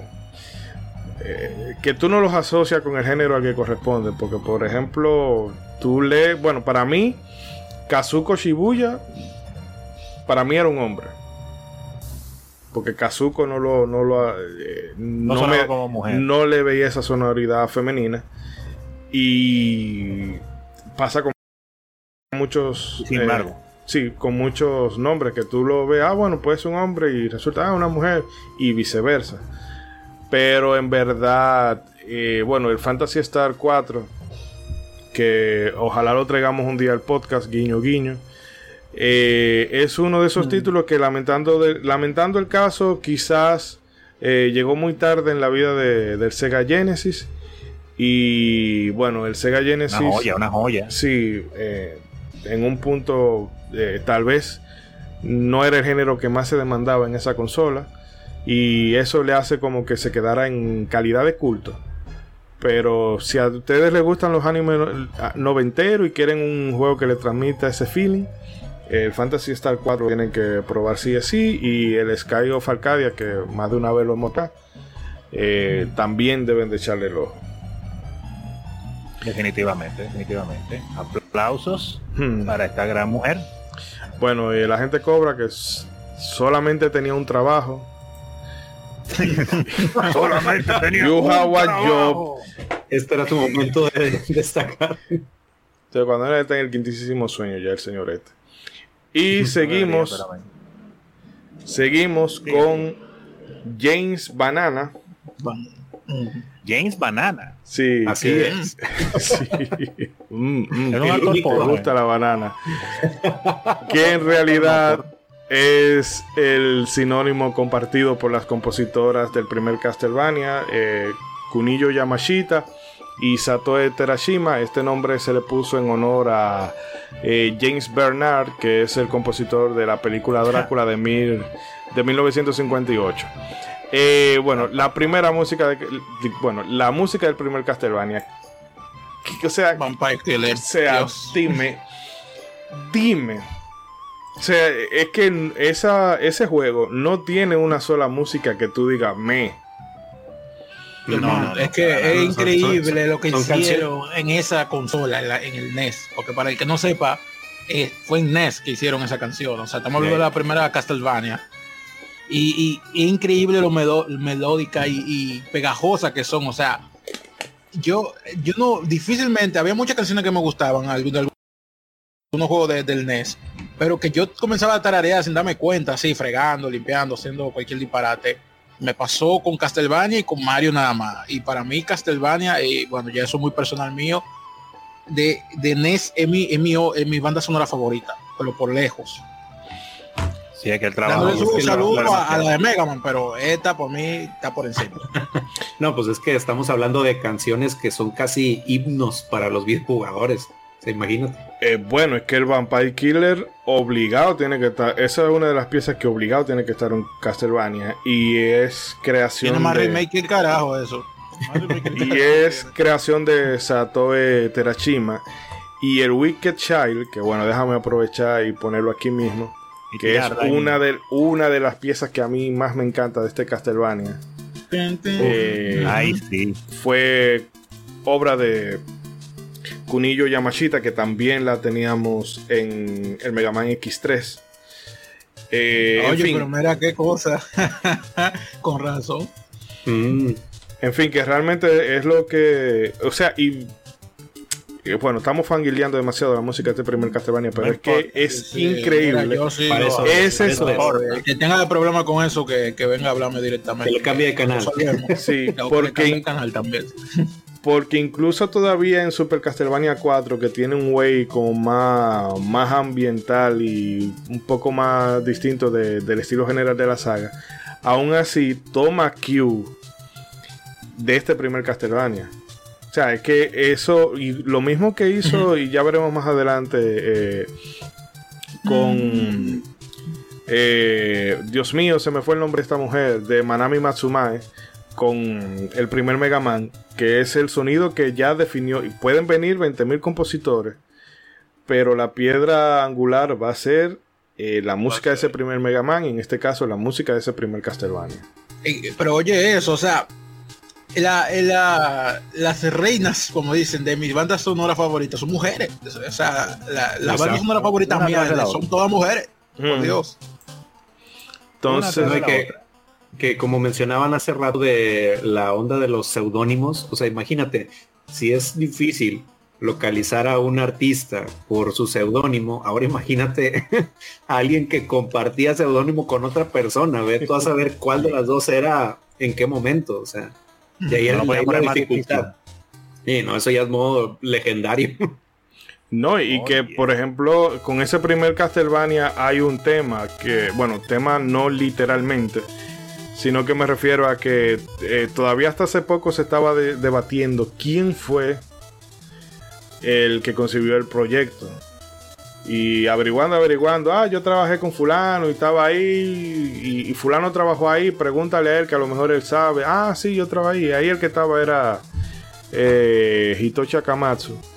Y es porque, o sea, la informalidad que había en esa época eh, Sí. se la complica a los historiadores e investigadores. Porque todo el mundo habla de, de, Del de Garachi, de Garachi, pero él no fue el que creó esa vaina. Y que, Para nada. y que recordemos que Igarashi en realidad lo que hacía era las labores de productor. O sea, él... Sí. Ese tipo él- ahorita, mira, yo, yo, ahorita ese tigre, él- ese tipo puso su juego ahí y dijo, bueno, me voy, me voy a dormir en mi tu, en, Sí. mi, en mi ataúd de Drácula, me voy a meter y hablamos. Qué bueno. Algún día, algún día aparecerá. Porque, Eh. por ejemplo, buscando aquí rápidamente, el director del Castlevania Symphony of the Night es Toru Hagihara. Que bueno, que ni Mm. siquiera ni siquiera tiene mucha información disponible. Pero Igarashi, bueno, de- bueno, que a veces alguien dice el chiste, lo dice bajito y el otro lo dice maduro y a ese que se le ríe. Ajá. Claro. ya él se lo cogió para él, ya como que era el papá de todo. Y bueno, Ay, y, y muchas veces pasa Sin que quitarle su mérito, lo estamos diciendo esto, ¿eh? no, no, no, no, sí, no, No, solamente no, no, pero, o sea, poniéndolo en contexto. No, esperándole al público, ¿eh? No, que después, ay, me están tirando mierda y Garachi. No, no, no. No, ¿Y no. cómo yo le voy a tirar mierda a un hombre que usa sombrero de vaquero y anda con un látigo? Eh, no, no hay que respetarlo. No hay manera. ¿Alguien iba a decir algo? Hay que respetarlo. No, no, yo creo que ya, ya hasta no, No, fu- yo creo, creo que hasta no fuimos por la tangente aquí. Bueno, Dale, dale. eh, seguimos con Castlevania, eh, sobre todo con, Ah, pues. con, el, con los Castlevania de Koji Igarashi, ahora que lo mencionamos. Y esta Ok. es a Yami Kojima, la artista, claro, eh, señores, bueno, señores, artista autodidacta. dominado eso, Dios mío. Ajá. Es una Sigue, artista autodidacta. Ella misma se, se enseñó a dibujar y toda su vaina. Y bueno, fue la diseñadora de personajes de la Castlevania, sobre todo en este periodo donde la franquicia estuvo bajo el mando de Koji Igarashi. Y obviamente su trabajo en Symphony of the Night eh, es in- o sea, no hay forma, es inconfundible. Es reconocible el- los trazos de Ayami Kojima, donde quiera que tú lo veas. Soberbio. Y que Que de cuando hecho. se habla de, de Symphony of the Night, fuera de, de obviamente el gameplay, el, el arte es una de las cosas que más se habla y se alaba. Que a mí en lo particular, eh, quizás para los Vermont me lo encuentro como un poquito, porque la idea que yo tengo de un Vermont es de esa de Conan el Bárbaro Conan que aparece, que aparece en Super Castlevania 4.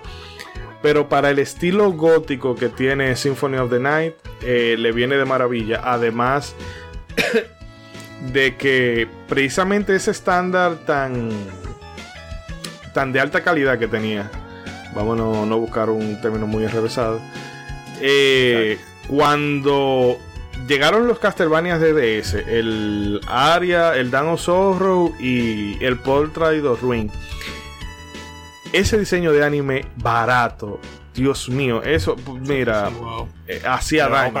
Hacía daño ver esa vaina. Sobre todo con el Dan Zorro, porque después de tu venir del área, encontrarte con esa que parecía. Y porque no es que fuera de anime, sino que del anime más genérico habido y por haber. Exactamente. Ah, Exactamente. Que hablas de, de, las apariencias de los personajes de Symphony of the Night. Vuelvo a tirar el dato. Hay un youtuber muy famoso que habla sobre esto en sus videos. Ojalá estuviera aquí para mencionarlo. Eh, sí, efectivamente. no, no, si pueden ir a verlo en la... miren, eh, el canal, ya que hablamos del spam, hay una sección de, videojuegos, específicamente la lista de reproducción. Ahí ustedes van y van a encontrar todas esas cosas ahí. Ahí hay una parte donde hablamos específicamente del arte de, de, Castlevania Symphony of the Night, de la influencia que tuvo con, con, por ejemplo, la película de Entrevista con el vampiro y eso, que fue muy, tuvo mucha importancia en eso. Y bueno, ahí está. Vaya al canal de Brad Geek. Y que bueno, ella también no pudo estar con eh, en el Bloodstained porque ella estaba muy ocupada. Que realmente yo pensaba, bueno, esta mujer se desapareció del mapa porque no ha, no ha vuelto a dibujar eh, nada en, en videojuegos, pero parece que fuera del, del, campo de los videojuegos, a ella la demandan mucho, porque ella para, para el Bloodstained solamente hizo el arte y dijo, miren, esto es lo único que yo puedo hacer porque estoy hasta aquí de trabajo. Eh, que en fin, que eh, otra de, de, las grandes figuras del mundo de los videojuegos que vemos que contribuye a, a desmarcar un, título y una franquicia con, su estilo. Definitivamente. Sí, sí. Y bueno, hay que decirlo, de por sí en general Castlevania, no solamente en diseño, en casi todo toma prestado de mucha cosas que ya existían de, de película, historia en sí, de por sí Drácula, obviamente son una creación de Castlevania. Sí, no, que le han dado un estilo muy único, muy único. Que Castlevania es una cosa y una película que tú ves de Drácula es otra totalmente. Sí, Especialmente por el añadido de los Belmont. Que lo hemos mencionado mucho aquí, que lo que fueron esas películas de la Hammer y, los monstruos de la, de la Universal, eh, eh, bueno, sin eso Castlevania hubiese o no hubiese existido o fuera algo muy, muy diferente. Muy, diferente. No, pues yo también estamos hablando de los videojuegos de los 80 y 90 que para tomar prestados elementos de otros medios, pues se pintaban solos. Digo, eh, son cosas propias de la época, vaya. De la época. Kojima en, en Snatcher hay, hay una escena que tuvieron que rehacerla de nuevo más adelante porque era estaba Robocop, estaba Terminator y como viejo, bájale algo. En esos tiempos no estaba la globalización. Él decía, eso me gusta a mí, nada más nadie sabe lo que es eso. un, saludo, un saludo para de ellos sí muy bien. No, pero años después. un saludo para, si esas vamos, un saludo para The Revenge of Shinobi, imagínate. Sí, sí, sí, no, no, ya eh, eso fue, eh, eh, se pasaron. Pero bueno, siguiendo con Castlevania y que la tenemos un poquito de fondo aquí atrás. Eh, la siguiente de la figura que podemos destacar esta noche es Michiru Yamane. Eh, que bueno, yo sé que nadie la conoce, pero eh, denme un chance para yo explicarle por qué esta señora es tan brutal. Aunque tampoco que haya hecho muchas cosas. bueno, ella es súper reconocida por su trabajo en la saga Castlevania, pero su currículum se extiende mucho antes, atrás del lanzamiento de, este, de esta entrega. Y bueno, Michiru, que también es una cosa que hay que tomar en cuenta, eh, que no solamente era amante de la música, sino que también de los videojuegos. Que esto fue lo, lo que le impulsó a, perseguir esta carrera. Y bueno, entró a Konami en 1988 y estuvo envuelta en la creación de la música de Kings Valley, eh, la parte 2, que es un juego de MSX, así como de puzzle y aventura. Y también estuvo en el Contra Hard Cops para Genesis, ese juego que ya lo, lo, trae. Bueno, el, el, Contra Alien, Alien War, que lo mencionamos ahorita, y el Hard Corps lo mencionamos en un especial que le dedicamos a la saga el año pasado. Bueno, va a ser casi un año exacto ya. Pero el caso es que ella tuvo su primer momento de esplendor con la banda sonora de, del Castlevania Bloodlines y bueno, o sea, si yo tengo que contarle a ustedes que después ya hizo la música de Symphony of the Night, de Lario Zorro, de. Bueno. del Down de, del Portrait of Ring, del Course of Darkness, del Order of Ecclesia. Que honestamente yo debo decir que eh, con Order of Ecclesia como que hubo un, se cerró como un círculo. Porque en términos visuales y musicales, quizá la, la saga tenía un estándar, pero luego como que dio un bajoncito. Porque por ejemplo, del Dano Zorro y del Portrait of Ring no hay como muchas cosas que se haya, que se quedaran como en el imaginario de la gente. Pero luego realmente la, como fanático de la Area of Zorro realmente no ahora mismo no tengo mucha música que decirte de que wow, esta música me encantó eso. Mantiene esa esencia, pero no como Symphony of the Night, que se te queda en la, en la mente todo eso. Pero luego da mucho a la Area of Zorro, eh. Del área yo me quedo con la de Julius Vernon, pero porque es un remake de del Heart of Fire de NES. Sí, es medio trampa eso. Pero el caso es que con Order of Ecclesia, ahí yo noté que la saga como que eh, volvió a, ese estándar de, calidad altísimo, porque el arte, aunque ya no era Ayami que estaba detrás, es soberbio. Y la banda sonora de ese juego, oye, un manjar. Una joya, una joya. Que para los que no les gustan los, portátiles, pues por lo menos por eso deberían de, excusarse y decir, déjame jugar este jueguito de portátil, aunque sea este solo. Y jueguense las Castlevania de GBA y las de Nintendo DS. Las de GBA son buenas, con todo y su cierta eh, cosita, y realmente son muy buenas. Yo, y hay un, no, pues ya, la DS. La armonía actual también. Ah, sí, sí, es verdad. El Harmony of Dissonance es la que es la que no como que no me gusta mucho de de GBA, porque la calidad del sonido bueno, fue fatal. Le subieron a la gráfica y le bajaron el sonido de una manera increíble. Pero, bueno, sí, porque jugable, hablando jugablemente y visualmente está bien. Pero realmente se nota lo, que tú dices en cuanto en, la música, el sonido. Sí, sí, sí. Y que también querés poner al Vermont que pareciera más un, un Alucard B.2. eh, Digo, si algo, si algo le, de ahorita que estamos hablando de Michiru Yamane, o sea, si algo le aplaudo mucho es que al llegar Symphony of the Night, yo siento como, como que le dio una nueva identidad a, la música de, de Castlevania. o sea, de lo, que, veníamos, de lo que veníamos de, de, las canciones de NES, que son grandiosas y son icónicas, pero al llegar eh, eh, Symphony of the Night como que le dio una vuelta de, de 180 grados y, le dio una nueva identidad que perduró por muchísimos más en la saga. Precisamente... pues de aplaudirse bastante, o sea, el poder de, o sea, el, no solo superar, si se puede decir así, el trabajo anterior, sino darle todo una, una nueva identidad.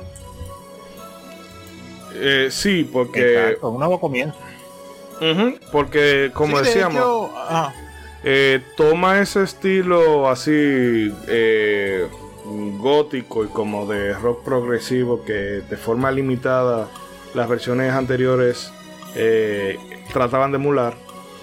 Pero ella aquí lo agarra y lo dice, bueno, ya yo tengo el CD, aquí yo puedo hacer lo que me dé mi maldita gana. Y te digo que esa es una de las mejores bandas sonoras que se ha podido componer porque habrán temas que te puedan gustar, que te puedan gustar más, menos, pero todos, todos, todos, todos tienen un, nivel de, de, mimo y, y, de calidad que es innegable. Sí, precisamente ese tan buen trabajo que hizo fue que se robó cierta atención de mucha gente de las Castlevania anteriores, en, en los juegos y también en lo que nos concierne, que es la música.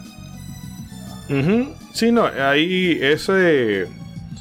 Porque, bueno, y aquí yo voy a abrir el debate, porque a veces el término Metroidvania, eh, yo siento que es tramposo. Porque en realidad, más allá de... ¿Mm? ¿Cómo? Sí, sí, sí, sí. No, porque en realidad, más allá de que eh, Symphony of the Night haya integrado elementos RPG a la fórmula, realmente el juego no hace nada que Metroid ya no haya hecho. No haya hecho. Totalmente. El tema de, del backtracking, de buscar habilidades, del doble salto, de... Pero está bien. Ellos copiaron la estructura de Metroid y le pusieron la capa arriba de. Castlevania Drácula X. Son momentos, son momentos, digo, eh, o sea, Pero le quedó bien. Sí, No, no, no. le quedó bien, pero son, son momentos, o sea, digo, ah, no podemos negar, y, y lo digo desde mi corazoncito nintendero, que Metroid no es una saga que explote en popularidad, o sea, vaya, si comparamos números de ventas, y en este momento pues estamos hablando de que la PlayStation estaba estallando, entonces obviamente Symphony of the se iba a llevar el reflector en cuanto a este sistema de juego, que después ya perdón, o sea, se quedaría este nombre de Metroidvania para este estilo de juego. O sea que, digo, al final del día es un, es un juego de plataformas exploración, pero pues es, es mucho mejor venderlo como un Metroidvania a, a simplemente dejarlo en ese nombre, ¿no? Sí, no, no, claro. porque en realidad yo no me opongo al término, porque también yo veo gente, ay, que no le digan Metroidvania, ese es pla- eh, eh, aventura exploración, es Metroidvania, ya todo el mundo sabe lo que es un Metroidvania. Sí, no sí, fuña. claro, claro. No venga a dártela en el más hipster de que, ah, que- olvídate, eso igual que aquí, eh, el Pamper, o sea, ah, Pamper, que es una marca, no, todos los pañales son Pamper, no me jodas.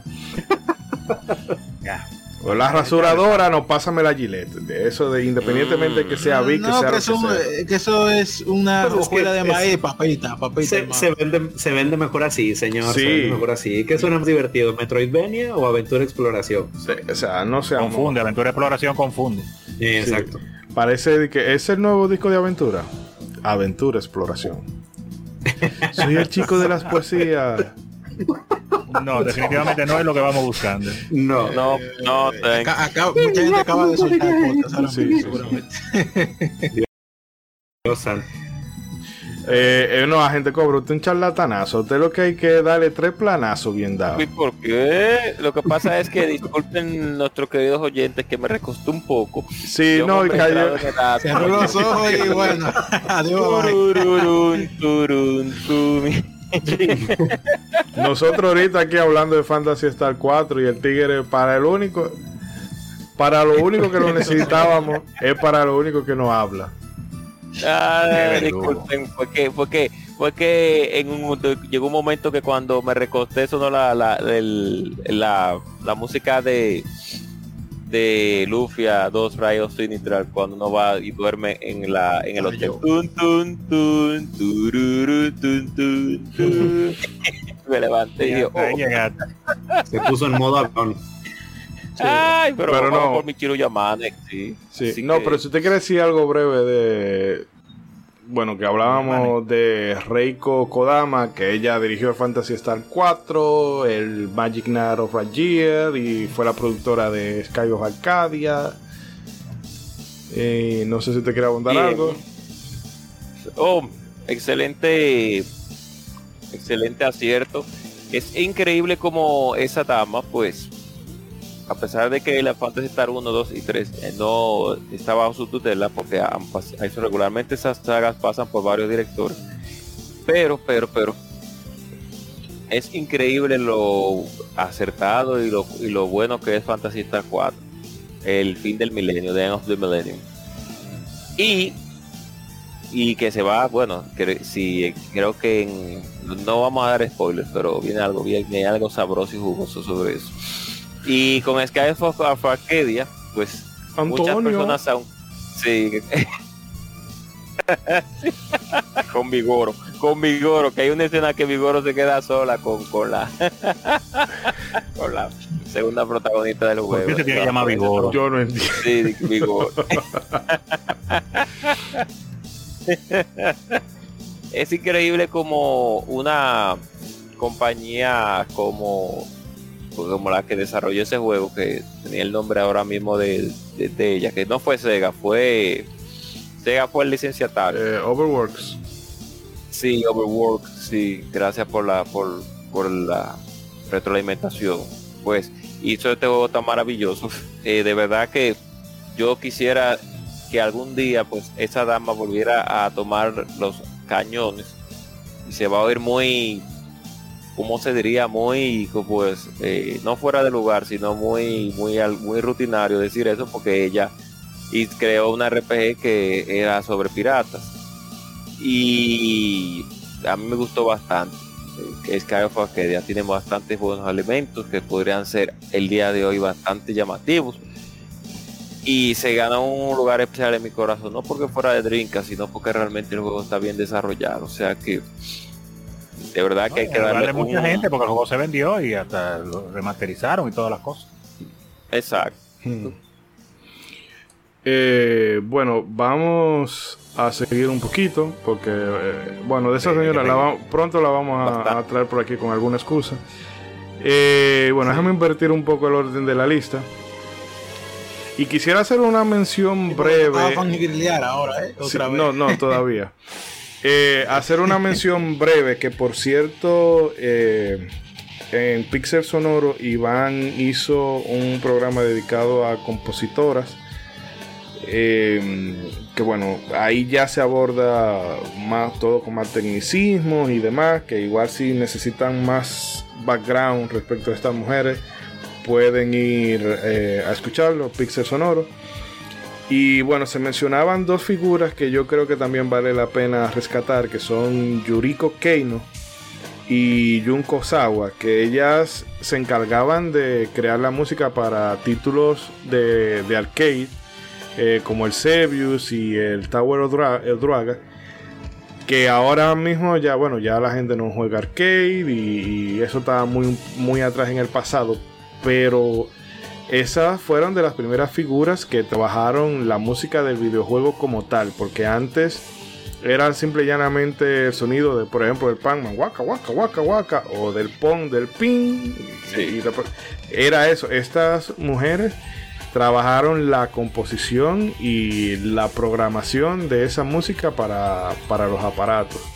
Que Namco, Namco ahora, bueno, me dieron Dark Souls, me dieron Elden Ring, le estoy agradecido para toda la vida. Esa empresa, la mejor empresa de la bolita del mundo, oh. pero oh. que se le olvida. vaya, vaya que se le olvida. Una, Armor Core. Viene, viene, viene por la otra. Es la otra. ya, viene por ahí. Pero el caso es que eh, se olvida mucho esa faceta de los arcades que, tuvo Namco. Pero en la época en, que eh, Sega, Capcom y, Konami estaban a fueguillo, bueno, Namco también tenía lo suyo. Y ahora que mencionamos a Capcom, vamos a. Me quito el sombrero. Bueno, en este caso me quito el casco. Vamos a hablar de esta compositora veterana que no es otra que Manami Matsumae. Es responsable de la música del primer Mega Man y también hizo, eh, aunque ella estuvo más en la programación del sonido del Mega Man 2, eh, colaboró también un poquito.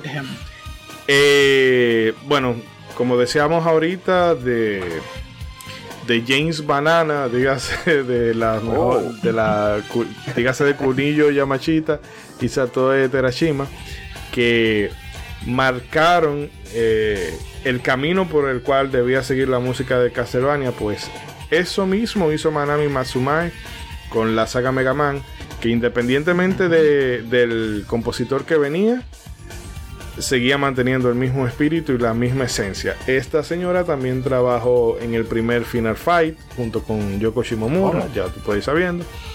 Y también en el poco olvidado eh, y, un escuadrón.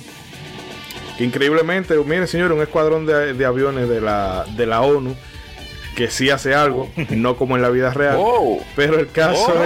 es oh. que más recientemente ella ha estado en los Mega Man 9, 10, en el Shovel Knight. Muy buenas piezas. Y en el Might. Knight se, nota, y en el, se nota. Y en el,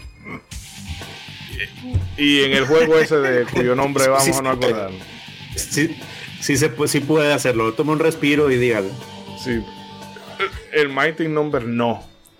Mm. Así mismo se escribe, Mighty Number no. sí. El, el, el, Yatas Number Vamos a decirle el intento de sucesor espiritual. Eh, el, bueno, el es ofensivo. El, el, el harakiri, el harakiri de Inafume, vamos a decir. Sí, la, la mediocridad de Inafume. Pero bueno, vamos, vamos a soltar a Mighty Number 9 porque aquí la, la estrella ahora es, es, Doña Manami. Sí, sí.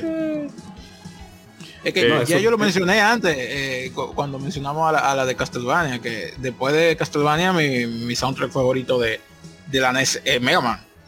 Y que esas canciones de Mega Man, a partir de ese entonces, como usted decía, Ishidori, marcó el camino que iban a seguir, el, el estilo de música de cada juego. Que es icónico. Tú oyes eso y tú dices, ah, eso es Mega Man. Independientemente de que sea un Mega Man que tú no hayas jugado, tú lo oyes y tú dices, no, eso es Mega Man, por todos lados que tú, lo- que tú lo oigas. Bueno, sí, a pesar de que el... A pesar de todo, de que creo que especifica que es el primer Mega Man y no, no los anteriores, sino más creo. Pues, sí. Posterior. Fue Sí, los los posteriores, el posteriores. 9, el 9 y el 10. Exacto.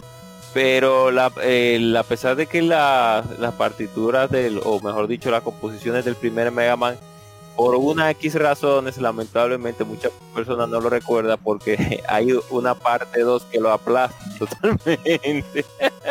Sí, es, es la que le, es la que le acuerdo. gana. No, pero va- vamos a decir que es la que le gana en popularidad, o es la que siempre Sí, se gana el reflector. No, pero Ya es que quiero- la música de las dos es, es muy memorable, fácil de recordar. Claro. Entonces, quiero enfocarme más en la música de Final Fight, que sí, pues muchas personas sí la pueden recordar. Que de por las por el asunto de que muchas personas jugaron Final Fight en el Super Nintendo. Aquí nosotros no pudimos jugarlo en arcade porque lógicamente pues nunca llegamos a ver un arcade de ese, de, ese en ese tiempo de Final Fight, pero sí el de Super Nintendo sí pudimos jugarlo bastante. Y ya para terminar mi comentario, pues la canción de Metro City es muy recordada. Por, lógicamente es la primera, es la, la, es la del primer stage, pero una de las más recordadas, la de Metro City. O sea que esa dama pues hizo un gran aporte. Viene que también trabajó como en Shovel Knight, aunque, aunque, aunque, aunque, aunque yo creo que su su mejor aporte, por lo menos pienso yo, fue con Final Fight, aunque Mega Man 9 y Mega Man 10 tienen buenas tienen buenas partituras, tienen buenas composiciones, sí. pero Mm. los que pueden pueden pueden eh, no estar de acuerdo conmigo, así que tiren ustedes su, su, su, su ramplimazo. Yo, porque recuerdo más Final Fight, casi nadie recuerda Mega Man en las canciones de Mega Man 1 realmente. O sea, No, casi- bueno, no. A excepción de dos o tres, a excepción de dos No, bueno, que aquí doy Iván, la. La, Iván la y pista de yo- Cotman, la pista de Cotman te saluda. Sí, no, y, Mm, no, la de claro. y la de Elecman que Iván y Uy, yo la de Elecman. le hicimos Ay, mucho bullying. Mm. Legendario. Que por cierto, vayan a ver, vayan a escuchar esos dos episodios de cosas que se parecen a cosas. Eh, Bueno. Realmente, sobre todo el, el segundo, no porque lo hayamos hecho aquí, sino porque realmente fue en donde yo particularmente me reí más. No, pero como ¿Cuál le mencionas, digo, ¿A usted cuál le gusta más? Y que discúlpeme la, la interrupción, Mr. Trump. El hombre, Diga, el hombre eléctrico, el hombre eléctrico o el hombre que corta, ¿cuál le gusta más de los dos? Esa pregunta viene con Sí, trampa. Suena feo, suena yo feo. ando con el podcast. no, Dios mío. Me quedo con el hombre eléctrico, definitivamente. Mm, mm, mm. Terapia de choque. ¿eh? Conti- Continuando con el podcast. Por favor. Oh, Eh, por ejemplo, digo, ahorita como mencionábamos eh, que Mega Man 2 es el que casi siempre de los Mega Manes clásicos se lleva el, el reflector con- en cuanto a bandas sonoras más eh, destacables. Es como mencionaba, eh, el, el tema de Codman es súper representativo de la saga de Mega Man, el de Elecman no se diga. Eh, entonces, como decía, eh, por más que, que vinieron después compositores a, a- a hacer eh, pistas muy sobresalientes, o sea, los cimientos, la identidad de toda una banda sonora que por muchos años duraría, a, la, a la señora Matsumae hay que aplaudirle que, que supo poner esa piedra angular que, que definiría el camino para, para mucha gente. Y cuando uno pensaría que ya escuchó todo de, de Mega Man clásico, yo recuerdo mucho cuando este primer tráiler de, de Mega Man 9, cuando yo escuché las canciones, yo dije, Dios mío, qué es esto. Sobre todo ya la canción donde este, ya presentan el título de Mega Man 9 es buenísimo, buenísimo. Y la verdad es que es súper destacable. O sea, es- uno que siente, no, pues ya de Mega Man clásico ya escuché todo lo que había que escuchar. No, o sea, llega Manami Matsume a decirte, no, compadre, todavía tengo mucho, mucho en el morral. Entonces es de, de aplaudirle bastantísimo todo el trabajo que, que ha hecho. Y claro que su trabajo en Shovel Knight, que creo que se pasó un poco de largo aquí, no es para menos, ¿eh? Su trabajo en No, Shovel no. Knight no es para menos. Buenísimo. Yo lo estuve jugando con mi hermano, lo, ah, bueno, lo he repetido incluso.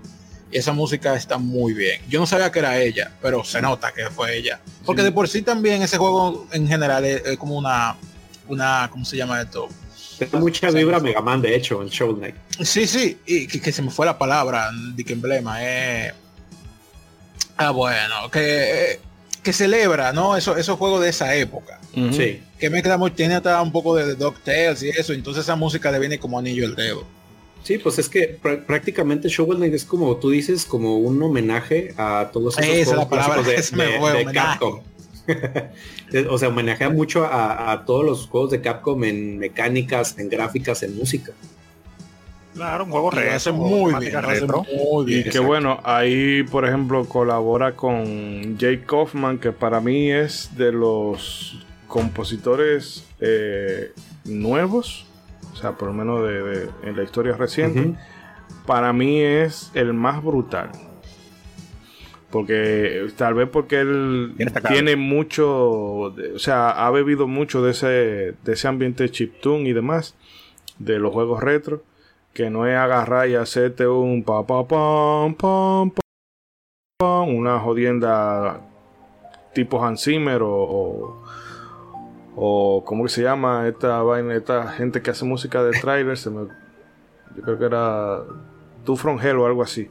El caso es que la música de, de Jake Kaufman se siente genuinamente como de videojuego. Sí. Eh, bueno, y ya para ir cerrando, señores, porque el tema ha estado bueno, pero hay que ir poniéndole eh, el claro. de cierre. Eh, la pueden escuchar ahí de fondo ya. Es nada más y nada menos que Doña Yoko Shimomura, eh, otra compositora archi reconocida, que empezó su carrera en. Capcom allá por 1988 para desilusión de sus padres y, y su profesor de música. Eh, bueno, quienes eh, entendían que en el campo de los videojuegos ella no, no iba a tener mucho futuro. Yo quisiera saber cuál, se- cuál es la reacción de esa gente ahora si están vivas. Y Bueno. bueno, durante su estancia... Yo sé que de ellos, de ellos no sabemos su nombre, de ellas. Durante su estancia en esta empresa, sus trabajos más notables fueron con el primer Final Fight. eh, posteriormente el soundtrack, bueno, el Final Fight lo hizo con doña Manami Matsumae. eh, y posteriormente su soundtrack con Street Fighter, en el que yo creo que solamente, con excepción de uno o dos temas, eh, ella lo hizo todo. Y bueno, eh, esto ya sería suficiente como para ponerla en el Salón de la Fama. Sin embargo, ella Sí, al verse no. limitada, No es todo.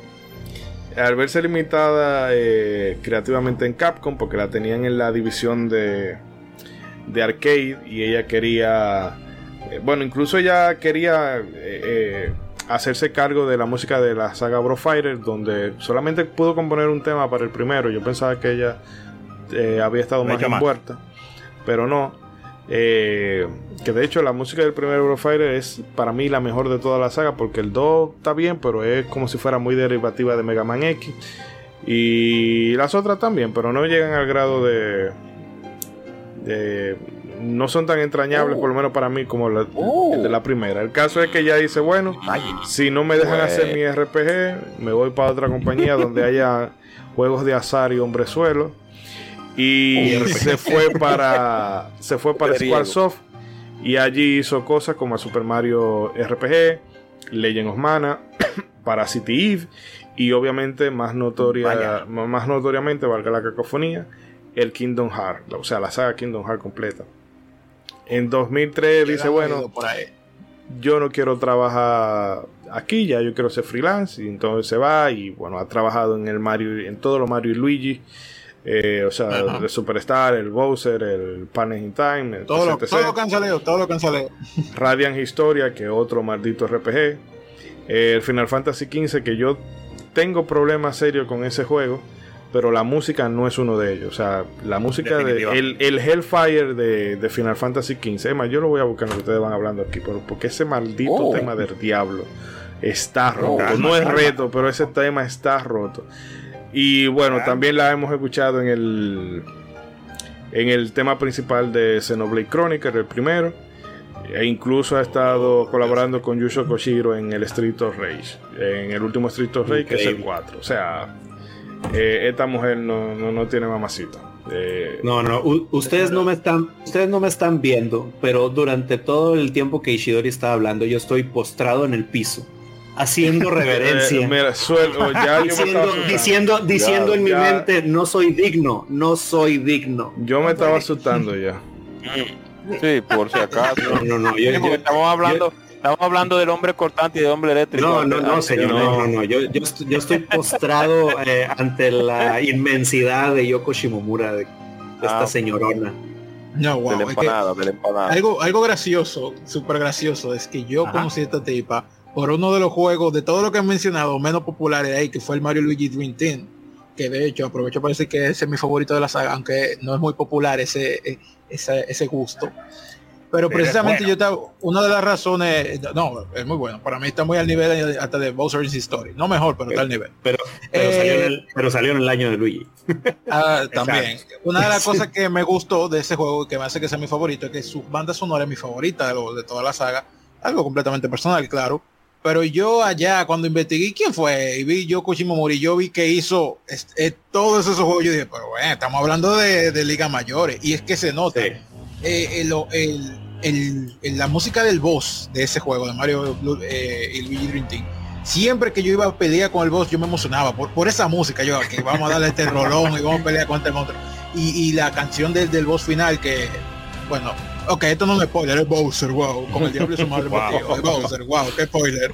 Eh, esa música es, esa tipa, yo creo, agarró, prendele fuego al piano. Vamos a tocar. Y grabo lo que va a hacer una vez que lo voy a hacer yo. Eh, Definitivamente. Una vez. eh, Esa tipa la- se votó ahí. Y, No, y estamos hablando de, un de ese juego que, que de aquí yo creo que soy el único que lo ha jugado. Eh, no, yo lo llegué a jugar sí. en. De ese, no lo llegué a terminar, pero sí. Ese de 3D, ajá, el Dream Team. El punto es que esa tipa hasta, eh, hasta en los juegos que menos tú te lo esperas, se, se la bota. Se la bota. No, y- imagínate, o sea, simplemente tener en tu carnet que tienes la música de Street Fighter 2, que Street Fighter 2 tiene unas canciones, pero pasadísimas de lanza. Y yo recuerdo mucho que cuando pues recién me empezaba a informar de toda esta onda de, de la industria de los videojuegos, de quién hizo tal canción, quién hizo tal juego.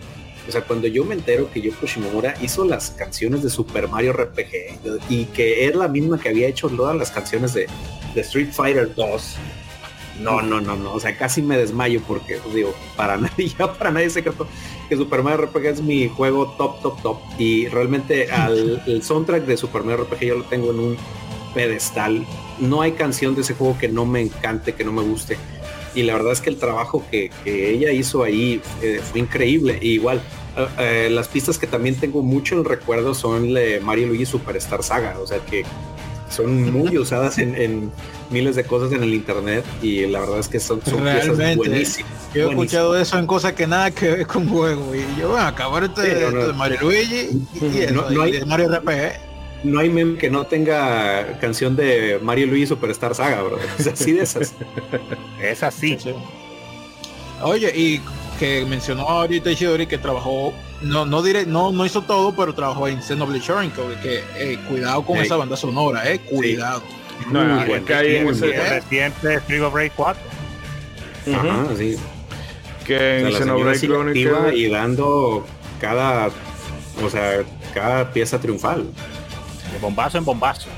Sí, no, y yo creo fácilmente que eh, no sé si, bueno, tal vez Nobuo Uematsu, pero yo siento que Nobuo Uematsu fuera de los Final Fantasy y alguna cosita con Miss Walker, mm, eh, bueno, él ha tenido proyectos, eh, vamos a decir así, personales, pero que son más de, de hacer covers de, la- de las canciones que él ya compuso para esos juegos. Pero fuera de eso, yo creo que poca gente de, de la industria tienen eh, el currículum tanto en calidad como en cantidad al nivel de lo que tiene Yoko Shimomura, porque todavía sigue trabajando al día de hoy.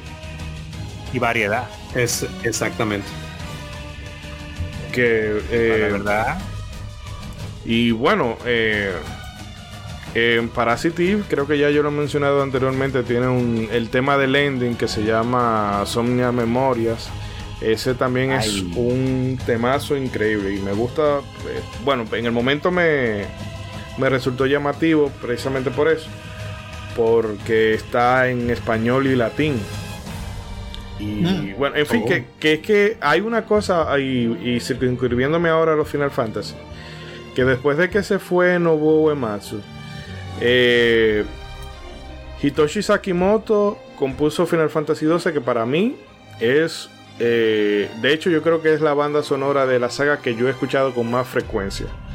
Porque es como, no sé, todo así como medio John Williams y medio eh, sinfónico y orquestal y demás. Pero aún así se siente rígido en el sentido de que es todo sinfónico. Y luego viene, eh, wow, Hamauzu, que compuso para Final Fantasy XIII, no sé si también para el 13-2 y demás, que ya había trabajado anteriormente en el 10 con, eh, con Nobuo Uematsu. Eh, no está mal, pero es un estilo como, eh, quizás está como muy fresita.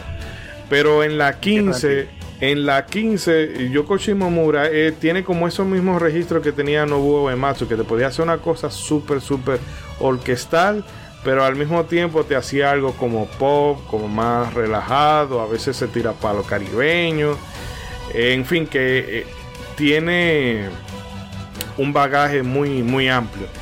Porque eso es lo que sí yo notaba tanto en, en la 12 y en la 13, en que toda la banda sonora era como muy homogénea. Pero en la 15 no, tiene sus, sus- tiene sus cositas. Eh, bueno, que no sé si alguien quiere comentar algo más antes de que ya cerremos por la noche de hoy. Bueno, la noche, el día, la tarde. Por acá no, no sé si alguien más. No, feliz de que esto se volvió un especial musical de mujeres. Oh, prácticamente, prácticamente. Sí. Cerrando con todo. Que desafortunadamente, Oh, bueno. como decía, Iván nos mató un gallo dentro de la funda, pero no importa. Exacto. Complementa, complementa. Sí, sí, sí, sí. A mí me gustaría mencionar antes que cerremos entonces y vayamos a la despedida, hacer unas menciones especiales rápidamente. Eh, bueno, de ya de, de- de quizás mujeres que no son tan famosas dentro del mundo de los videojuegos de nosotros, pero que por lo menos para mí en ciertos juegos que sigo, pues sí han sido famosas. Debo mencionar a una joven que se llama Sasha Hosting, cariñosamente Scarlett, que Scarlett es una jugadora de StarCraft 2, señoras y señores. Bueno, yo diría que la única eh, destacada, por eso lo, lo menciono. Para los que no saben, StarCraft 2 es un juego de, de- un RTS, juego de estrategia en tiempo real, que es, eh, es la saga de juegos que, que creó los eSports, los, los deportes electrónicos como los conocemos allá en Corea. Y siempre Sí. ha sido pues tradicionalmente dominada por hombres totalmente, tanto cuando era solamente Corea, los eSports, como cuando finalmente salió de Corea eh, StarCraft y, y pues se regó a, a- a todo el mundo y se hizo ya un circuito mundial, tanto Latinoamérica y todo, que tenemos campeones también latinoamericanos muy duros. Pero sin embargo nunca había habido una mujer que se destacara hasta que en el 2012 apareció esta muchachita, la señorita Scarlett, y empezó pues a, ganarse los rankings, a ir subiendo poco a poco, de- de- demostrando que ya tenía capacidad, inclusive llegó a ganar muchos torneos en ese año. Y pues finalmente en el 2018 llegó a ganar una, uno de los, de los más grandes que tiene StarCraft, que es la Copa Intel, la Intel Stream, Stream Masters, y le ganó a todos los hombres ahí, tuvo su, su trofeo allá en Corea, que es lo más Sí. alto yo creo que se puede llegar en StarCraft. Y su aplauso no solamente por eso, sino por lo difícil que tienen que estar en ese, en ese ambiente, porque hay que decirlo, hay, hay una cultura machista dentro de- del mundo competitivo gamer, fuerte.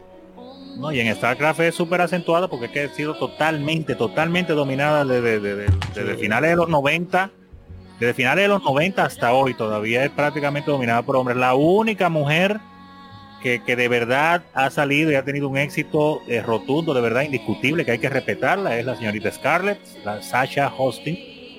Así Sí. que mi aplauso para ella. A mí me encanta StarCraft. Ojalá algún día vuelva y salga StarCraft 3 en un futuro cuando Blizzard deje de ser una zarosa. Y Bueno, por último, cuando salga, cuando lo tenga Microsoft para él solito, vamos a ver. vamos a ver Oh. ahora Microsoft qué hace, sí. Quizá lo Y tira por ahí último- como, como los juegos de, Ajá. bueno, de, de Banjo Kazooie, esa gente, quizá lo rinconan por ahí. Tocamos madera. Ay, mamá. Toquemos madera, sí. Y por último, porque no quería dejar pasar a una persona que no está tanto en el spotlight, pero su esposo sí está en el spotlight y sabemos que él, gracias a ella, que ha sacado cosas maravillosas. Es Mierda. una persona que ayudó a crear Ya. la historia de, de Sí, la mejor sí. RPG para mí de la historia. La señora Kaori Tanaka con su seudónimo Soraya Saga, que es la esposa del gran Tetsuya Takahashi, cabeza de Monolith Software, y, que es la creadora de la historia de, de la saga Xeno, principalmente de Xenogears, su primer juego, señoras y señores. Toda una magnífica delicia de historia con de todo, con de todo y mucho más. Inclusive aparte de eso tiene un libro aparte para seguir explicando muchas cosas que no se llegaron a explicar en el juego. Y pues claro, después de ahí se derivaron la saga de Xenosaga, Xenoblade, Chronicles y todas esas cosas que han seguido saliendo en el futuro. Pero todo comenzó con Xenogears y con esta señora y su esposo, el señor Tetsuya Takahashi, que trabajaban juntos ahí en Squaresoft. Lamentablemente después de un tiempo la afuerearon a ella, su esposo siguió trabajando, pero sabemos que ella junto con él son el núcleo para crear las grandes cosas definitivamente. Una Eh, power couple definitivamente, una pareja de poder. Diga.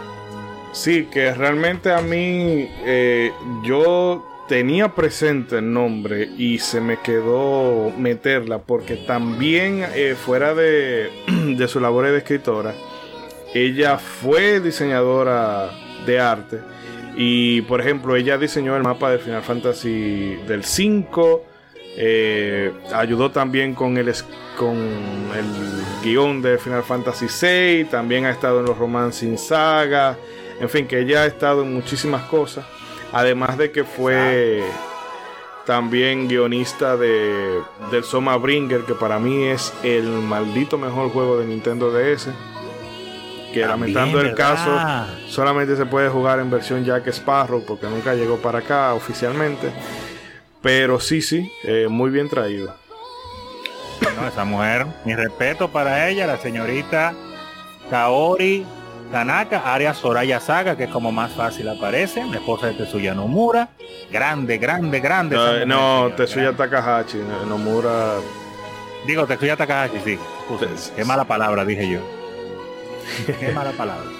Eh, pero no, muy dura, muy dura ella, definitivamente. El que no conoce su trabajo debe de conocerlo. Y si usted quiere jugar la mejor historia, o casi la mejor historia jamás contada en una RPG, jueguese No Years, hágase ese favor. Sí, que hay veces que yo veo gente, ay, que de Lazo Boss, que Red Dead Redemption, la mejor historia que se ha contado en videojuego. Yo, mira, usted no juega Xenogears, cállese la boca. Usted no tiene, no tiene jugado base para opinar. mire. Yo no he jugado Xenogears, no hablo. Pero bueno, Pero el- nada, esta- esos eran mis mi, mi dos, pe- mis dos pesos. Eh, no, vamos entonces a hacer el corte aquí. Recordarle a los amigos oyentes que pueden visitar nuestra página si no lo están haciendo, eh, si no lo están escuchando desde ahí, obviamente. eh, modo7podcast.com y pueden eh, ponerse en contacto directo con nosotros, los comentarios, nosotros los vamos contestando.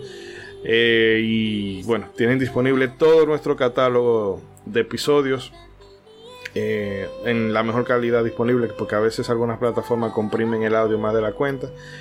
Y también vamos a trabajar para dotar a la página de algunas cositas de contenido extra.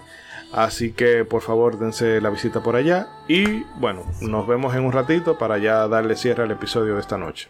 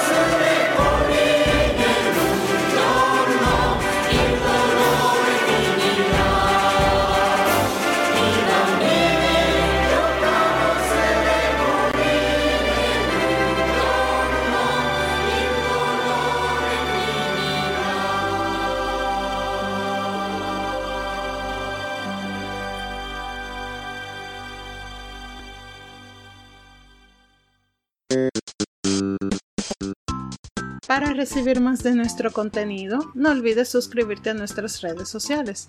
Búscanos en Facebook e Instagram como Modo 7 Podcast y como arroba Modo 7 Pod en Twitter, Modo 7 Podcast. Síguenos.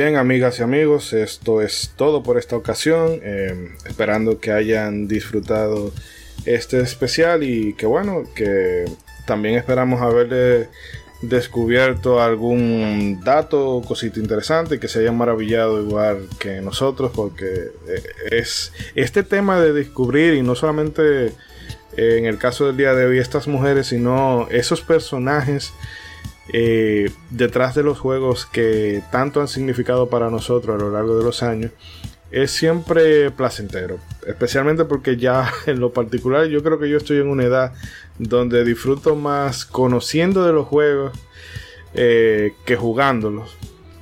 No, pero Pero- anciano. Si no, no, ya estamos, estamos viejísimos. Pero el caso es que es esto, de que aprender de este hobby eh, es, eh, bueno, es un placer y no culposo. Pero bueno, vamos a no extender esto mucho. Eh, paso a despedir al personal en el mismo orden de, llegada. Ronzo, eh, cierre por esta noche. Bueno, claro, agradecer como siempre a los héroes magnánimos que se quedan con nosotros hasta el final del programa, disfrutando, claro, está de, de todo lo que pudimos hablar el día de hoy, acompañándonos aquí como buenos cuates hasta el final. Así es que un abrazo psicológico para todos, en especial a todas las damas que nos escuchan, que estuvimos celebrando pues el Día Internacional de la Mujer recientemente. Día que no es el único para celebrarlas, pero hay que ponerle una fecha para que al que se lo olvida se acuerde aunque sea una vez al año. Así que un abrazo para todas. Eh, suelto el spoiler que se fue con la prueba. Está- hay como un 70% de soltero en el programa. Ayúdennos ahí, por favor. Ayúdennos ahí. Este programa está falto de mujeres. Así que un abrazo a todos. Nos vemos la próxima. Pase, Chidori. Eh, bueno, déjame también despedir a la gente Cobra, si no es que ya se volvió a dormir de nuevo. No, no, no, estamos aquí, estamos Aquí aquí, anda, aquí en la anda, lucha. Estoy en la lucha. El guerreando con los canes. Muchísimas gracias por escuchar a Modo 7. Es un placer siempre pues, brindarles las mejores informaciones acerca de este negocio que ya hace bastante tiempo pues disfrutamos. Nuestra a ver, nuestro compromiso es pues llevarle ese pedacito de por así decirlo retroaventura a todos los que nos escuchan y mostrar esa parte que ya en este mercado actual muchas veces falta. Hoy fue un día especial porque hablamos sobre varias mu- mujeres que han participado en, en varios proyectos en este mundo de los videojuegos y es un honor mencionarlas porque han dejado una parte importante en nuestras vidas. Muchísimas gracias por estar nuevamente escuchándonos. Recuerden que todavía seguimos en la pandemia y tenemos que cuidarnos. Y también el, le- el lema oficial de Chidori, hacer el bien y no mirar a quién. Muchísimas gracias por escucharnos nuevamente, por soportarnos a todos. Yo que estoy de regreso a unos cuantos capítulos más, que soy un poco, pues, eh, suculento. Mm, mm. Qué bueno, qué bueno que regresó, señor. Qué bueno. Mm, goloso. Así que mm, muchas veces me baño en chocolate, o sea que ya ustedes saben. la Porque usted no lo pidió. Ahora tengo una imagen que no deseaba en mi cerebro. Chila. Ah. Hagan bien y no miren a quién. Y cuiden a sus mascotas, cuiden a sus mascotas también, que son parte importante de la familia. Beban mucha agua y sigan hacia adelante, que la cosa todavía continúa. Y recuerden, ya para finalizar mi comentario, a todos los que intentan detenernos, a todos los envidiosos que intentan detener a a todos los mediocres que no pueden competir contra nosotros, pues todos los pocas que, que, que, que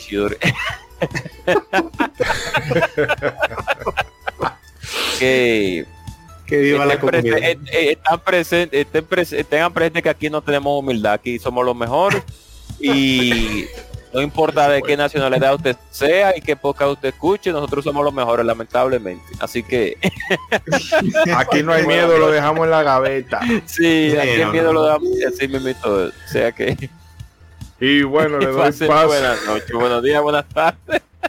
Le doy paso a Y- Mr. Trump. y tendremos especial ya para No, no, Trump- usted no, cerró bien, usted cerró bien, cerró bien, ya déjelo así, déjelo así. Ya. Cayó bien de backflip, no lo arruinemos, por favor. Ay, bueno, pues nada más, muchísimas gracias primero que nada por, como decía Ronzo, por llegar hasta acá. Ustedes son los verdaderos héroes, heroínas, por llegar hasta acá, acompañarnos. Esperamos que se la hayan pasado súper, súper bien. Eh, y pues una vez más, eh, muy contento de poder hablar de todas estas reinas que nos han deleitado con su arte, con su talento en tantos juegos que hemos disfrutado. Afortunadamente, en la actualidad seguimos contando con muchas más reinas que nos siguen deleitando con su, con su arte, con todo lo, grandioso que hacen en los videojuegos, con su valentía, con su coraje. eh, y la verdad, muchísimas gracias a todas ellas que se esfuerzan siempre por, por aportar grandes cosas a esta industria de los videojuegos. Y ya nada más para cerrar, me encantaría cerrar en este marco de, de cómo estamos haciendo este programa con una frase de un programa que me gusta mucho, de Malcolm el del medio, que es una de las frases que más me gustan de esta serie. Y dice, lo que estas mujeres tratan de decir es que las mujeres no son diferentes a las demás personas. Quieren las mismas cosas que los hombres, pero los hombres no tienen que protestar para obtenerlas y las mujeres no deberían hacerlo. Un abrazo para todos. Oh, Bla, bla, bla, bla, bla, bla. oh, Y bueno, No, le doy de paso a. Bragic. Más 100 de aprobación. No, no, no, Eh, ese, ese aplauso oh. no. Ey, el no, no. Ya, menos 100 de aprobación. bueno, eh, muy, fue un podcast muy interesante. Eh, ya algunos la conocía, otras no. Y, y me, me- en general en este podcast y a medida que he aprendido muchas cosas sobre estas mujeres, es... Ah, se me cae el micrófono. Bueno, eh, ella ha sido eh, impresionante, no por el hecho de que las mujeres no, no, no puedan, sino porque en esa época uno no pensaría que las mujeres tendrían tanta responsabilidad en, en juegos tan importantes y que nos gustan tantos. Que yo dije, concho, pero mira, le, le involucraron bien a muchas y no fue de que por, por inclusión y eso, porque ni siquiera ponían su nombre. Sencillamente porque eh, reconocían el talento y lo ponían ahí independientemente del género. Y eso es algo mm, digno de aplaudir realmente. Sí, sí, Hmm. sí. Así que eh, muy interesante eso. eh, ah, es bueno también que también estuvo muy feliz de, ver que estamos hablando de, de, de un tema, o sea, con información buena, porque algunos podrían poner en algún programa, no, que este streamer o esta cosa, pero estamos hablando de mujer importante en la industria, no, no, no cualquiera. Pero Sí, ¿qué claro, te pasa? Pero y tú trabajo- quieres- claro, demeritar- porque tú te, no podemos hablar de Anita su aquí. streamer ¿por ¿Cuál es tu problema? de- podemos de- hablar de de- Anita su o podemos hablar de Sue. Queen o podemos hablar de, de. Brianna Wood. ¿Cuál es tu problema? ejemplar, sí. Pero, Ese trabajo tan ejemplar de, de, de, de, de la No entendí nada, pero bueno, bueno. hablando los dos al mismo tiempo. pero bueno, el caso Dejen- es... déjenlo, déjenlo cerrar, hombre, El cerrar. punto, el punto se entendió, yo creo. Sí, ya. sí. Pero el Eh, caso bueno, ya. es... Sí, Ajá. sí, no, Sí, sí. Bragi, cierra. No, no, ya, era eso y ya el spam yo lo hice ahorita, así que no hay que hacerlo. O no, pero vuelve y mételo, no importa. No, no, por favor, Bueno, señor. Ah, bueno, aprovechar también que hoy que, est- que estamos grabando, eh, que es día de Mario hoy, y el que no se tiró Sí. mi- el, el ranking de que hicimos César y yo, de el peor al mejor, Mario 2D, el favorito de, de El favorito de Ishidori. de Ishidori, pues puede tirárselo Braji con B de burro, Bra y G con G, E, E, K. Mm. Ahí pueden tirarse Bueno. ese ranking en, en honor al Bueno. de Mario. Y lo que mencionamos de, de Castlevania sobre lo- el, el arte visual, pues también hay una información ahí en, en la lista de producción de videojuegos. Así que ya saben. Eh, bueno, no, aprovechándole también eh, a la gente y decirle que no van a creer el puesto número 8. El caso es que realmente es un episodio Sabe el número, ni yo me acordaba del número. que eso, eso duele. Le dimos en la llaga a este señor. Eh, el caso es que este, este episodio yo espero, espero que lo hayan podido disfrutar y que, como decía ahorita, le- eh, fuera de, de- de la chercha, el relajo y el jiji jaja, eh, podamos aprender para poner un poco en perspectiva de que eh, este mercado que a veces parece como que está muy dominado por hombres, pero que en realidad eh, no es así. O sea, aquí en tanto en la industria como en el hobby, todo el mundo tiene cabida y quien más, quien menos ha contribuido. Y la verdad es que reconocer a estas mujeres nos eh, realmente resulta grato, pero tal, también al mismo tiempo es un poquito agridulce porque sentimos que se nos quedaron muchas fuera.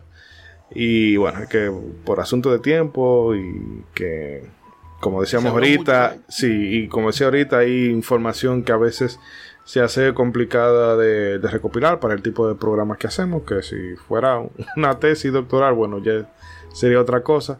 Pero el caso es que esperemos que lo hayan disfrutado. Yo, por lo menos, al principio me puse más nervioso de, de, de cuál podía ser el resultado, porque la gente cobra. Es un Joker, es un Joker de la vida. Pero el caso es que eh, realmente es un programa que particularmente me llena de orgullo. Y nada, recordarles, o bueno, informarles que para el final de mes venimos con Sony the Hedgehog 2. Así eh, retomando que hace Hablar ya un de par de Sega, años. por fin.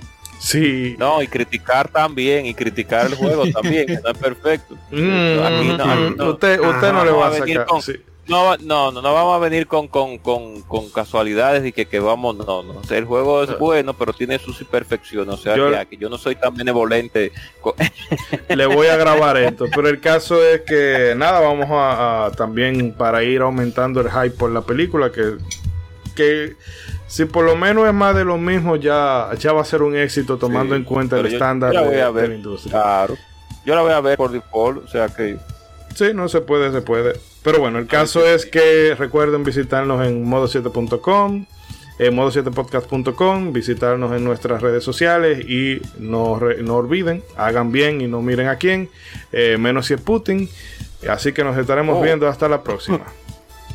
sí, Nos vemos. buenas. Gracias. Recuerden el, especial, recuerden el especial de los mejores traseros de los videojuegos. No, últimamente.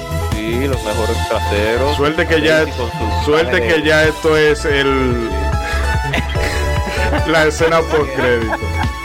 Ajá, gracias a Dios. Los mejores traseros de los videojuegos por modo. Dios. Pídanlo, pídanlo, hagan votaciones. Mejores traseros. Los mejores traseros masculinos de los No. Ándale, ándale, ándale. No, masculino no.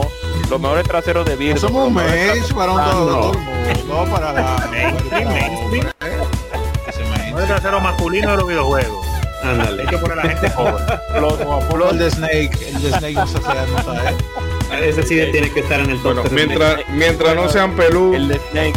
de- mientras- Por favor, no peludo. El de Donkey Honda, Kong. El de Honda Street Fighter, Honda Street Fighter, ¿en qué lugar iría? Honda. Bueno, bueno mientras, siempre y cuando termine de, de jugar su, de, de, de, pues, hacer una práctica de sumo, podemos intro, pues, introducirlo ahí.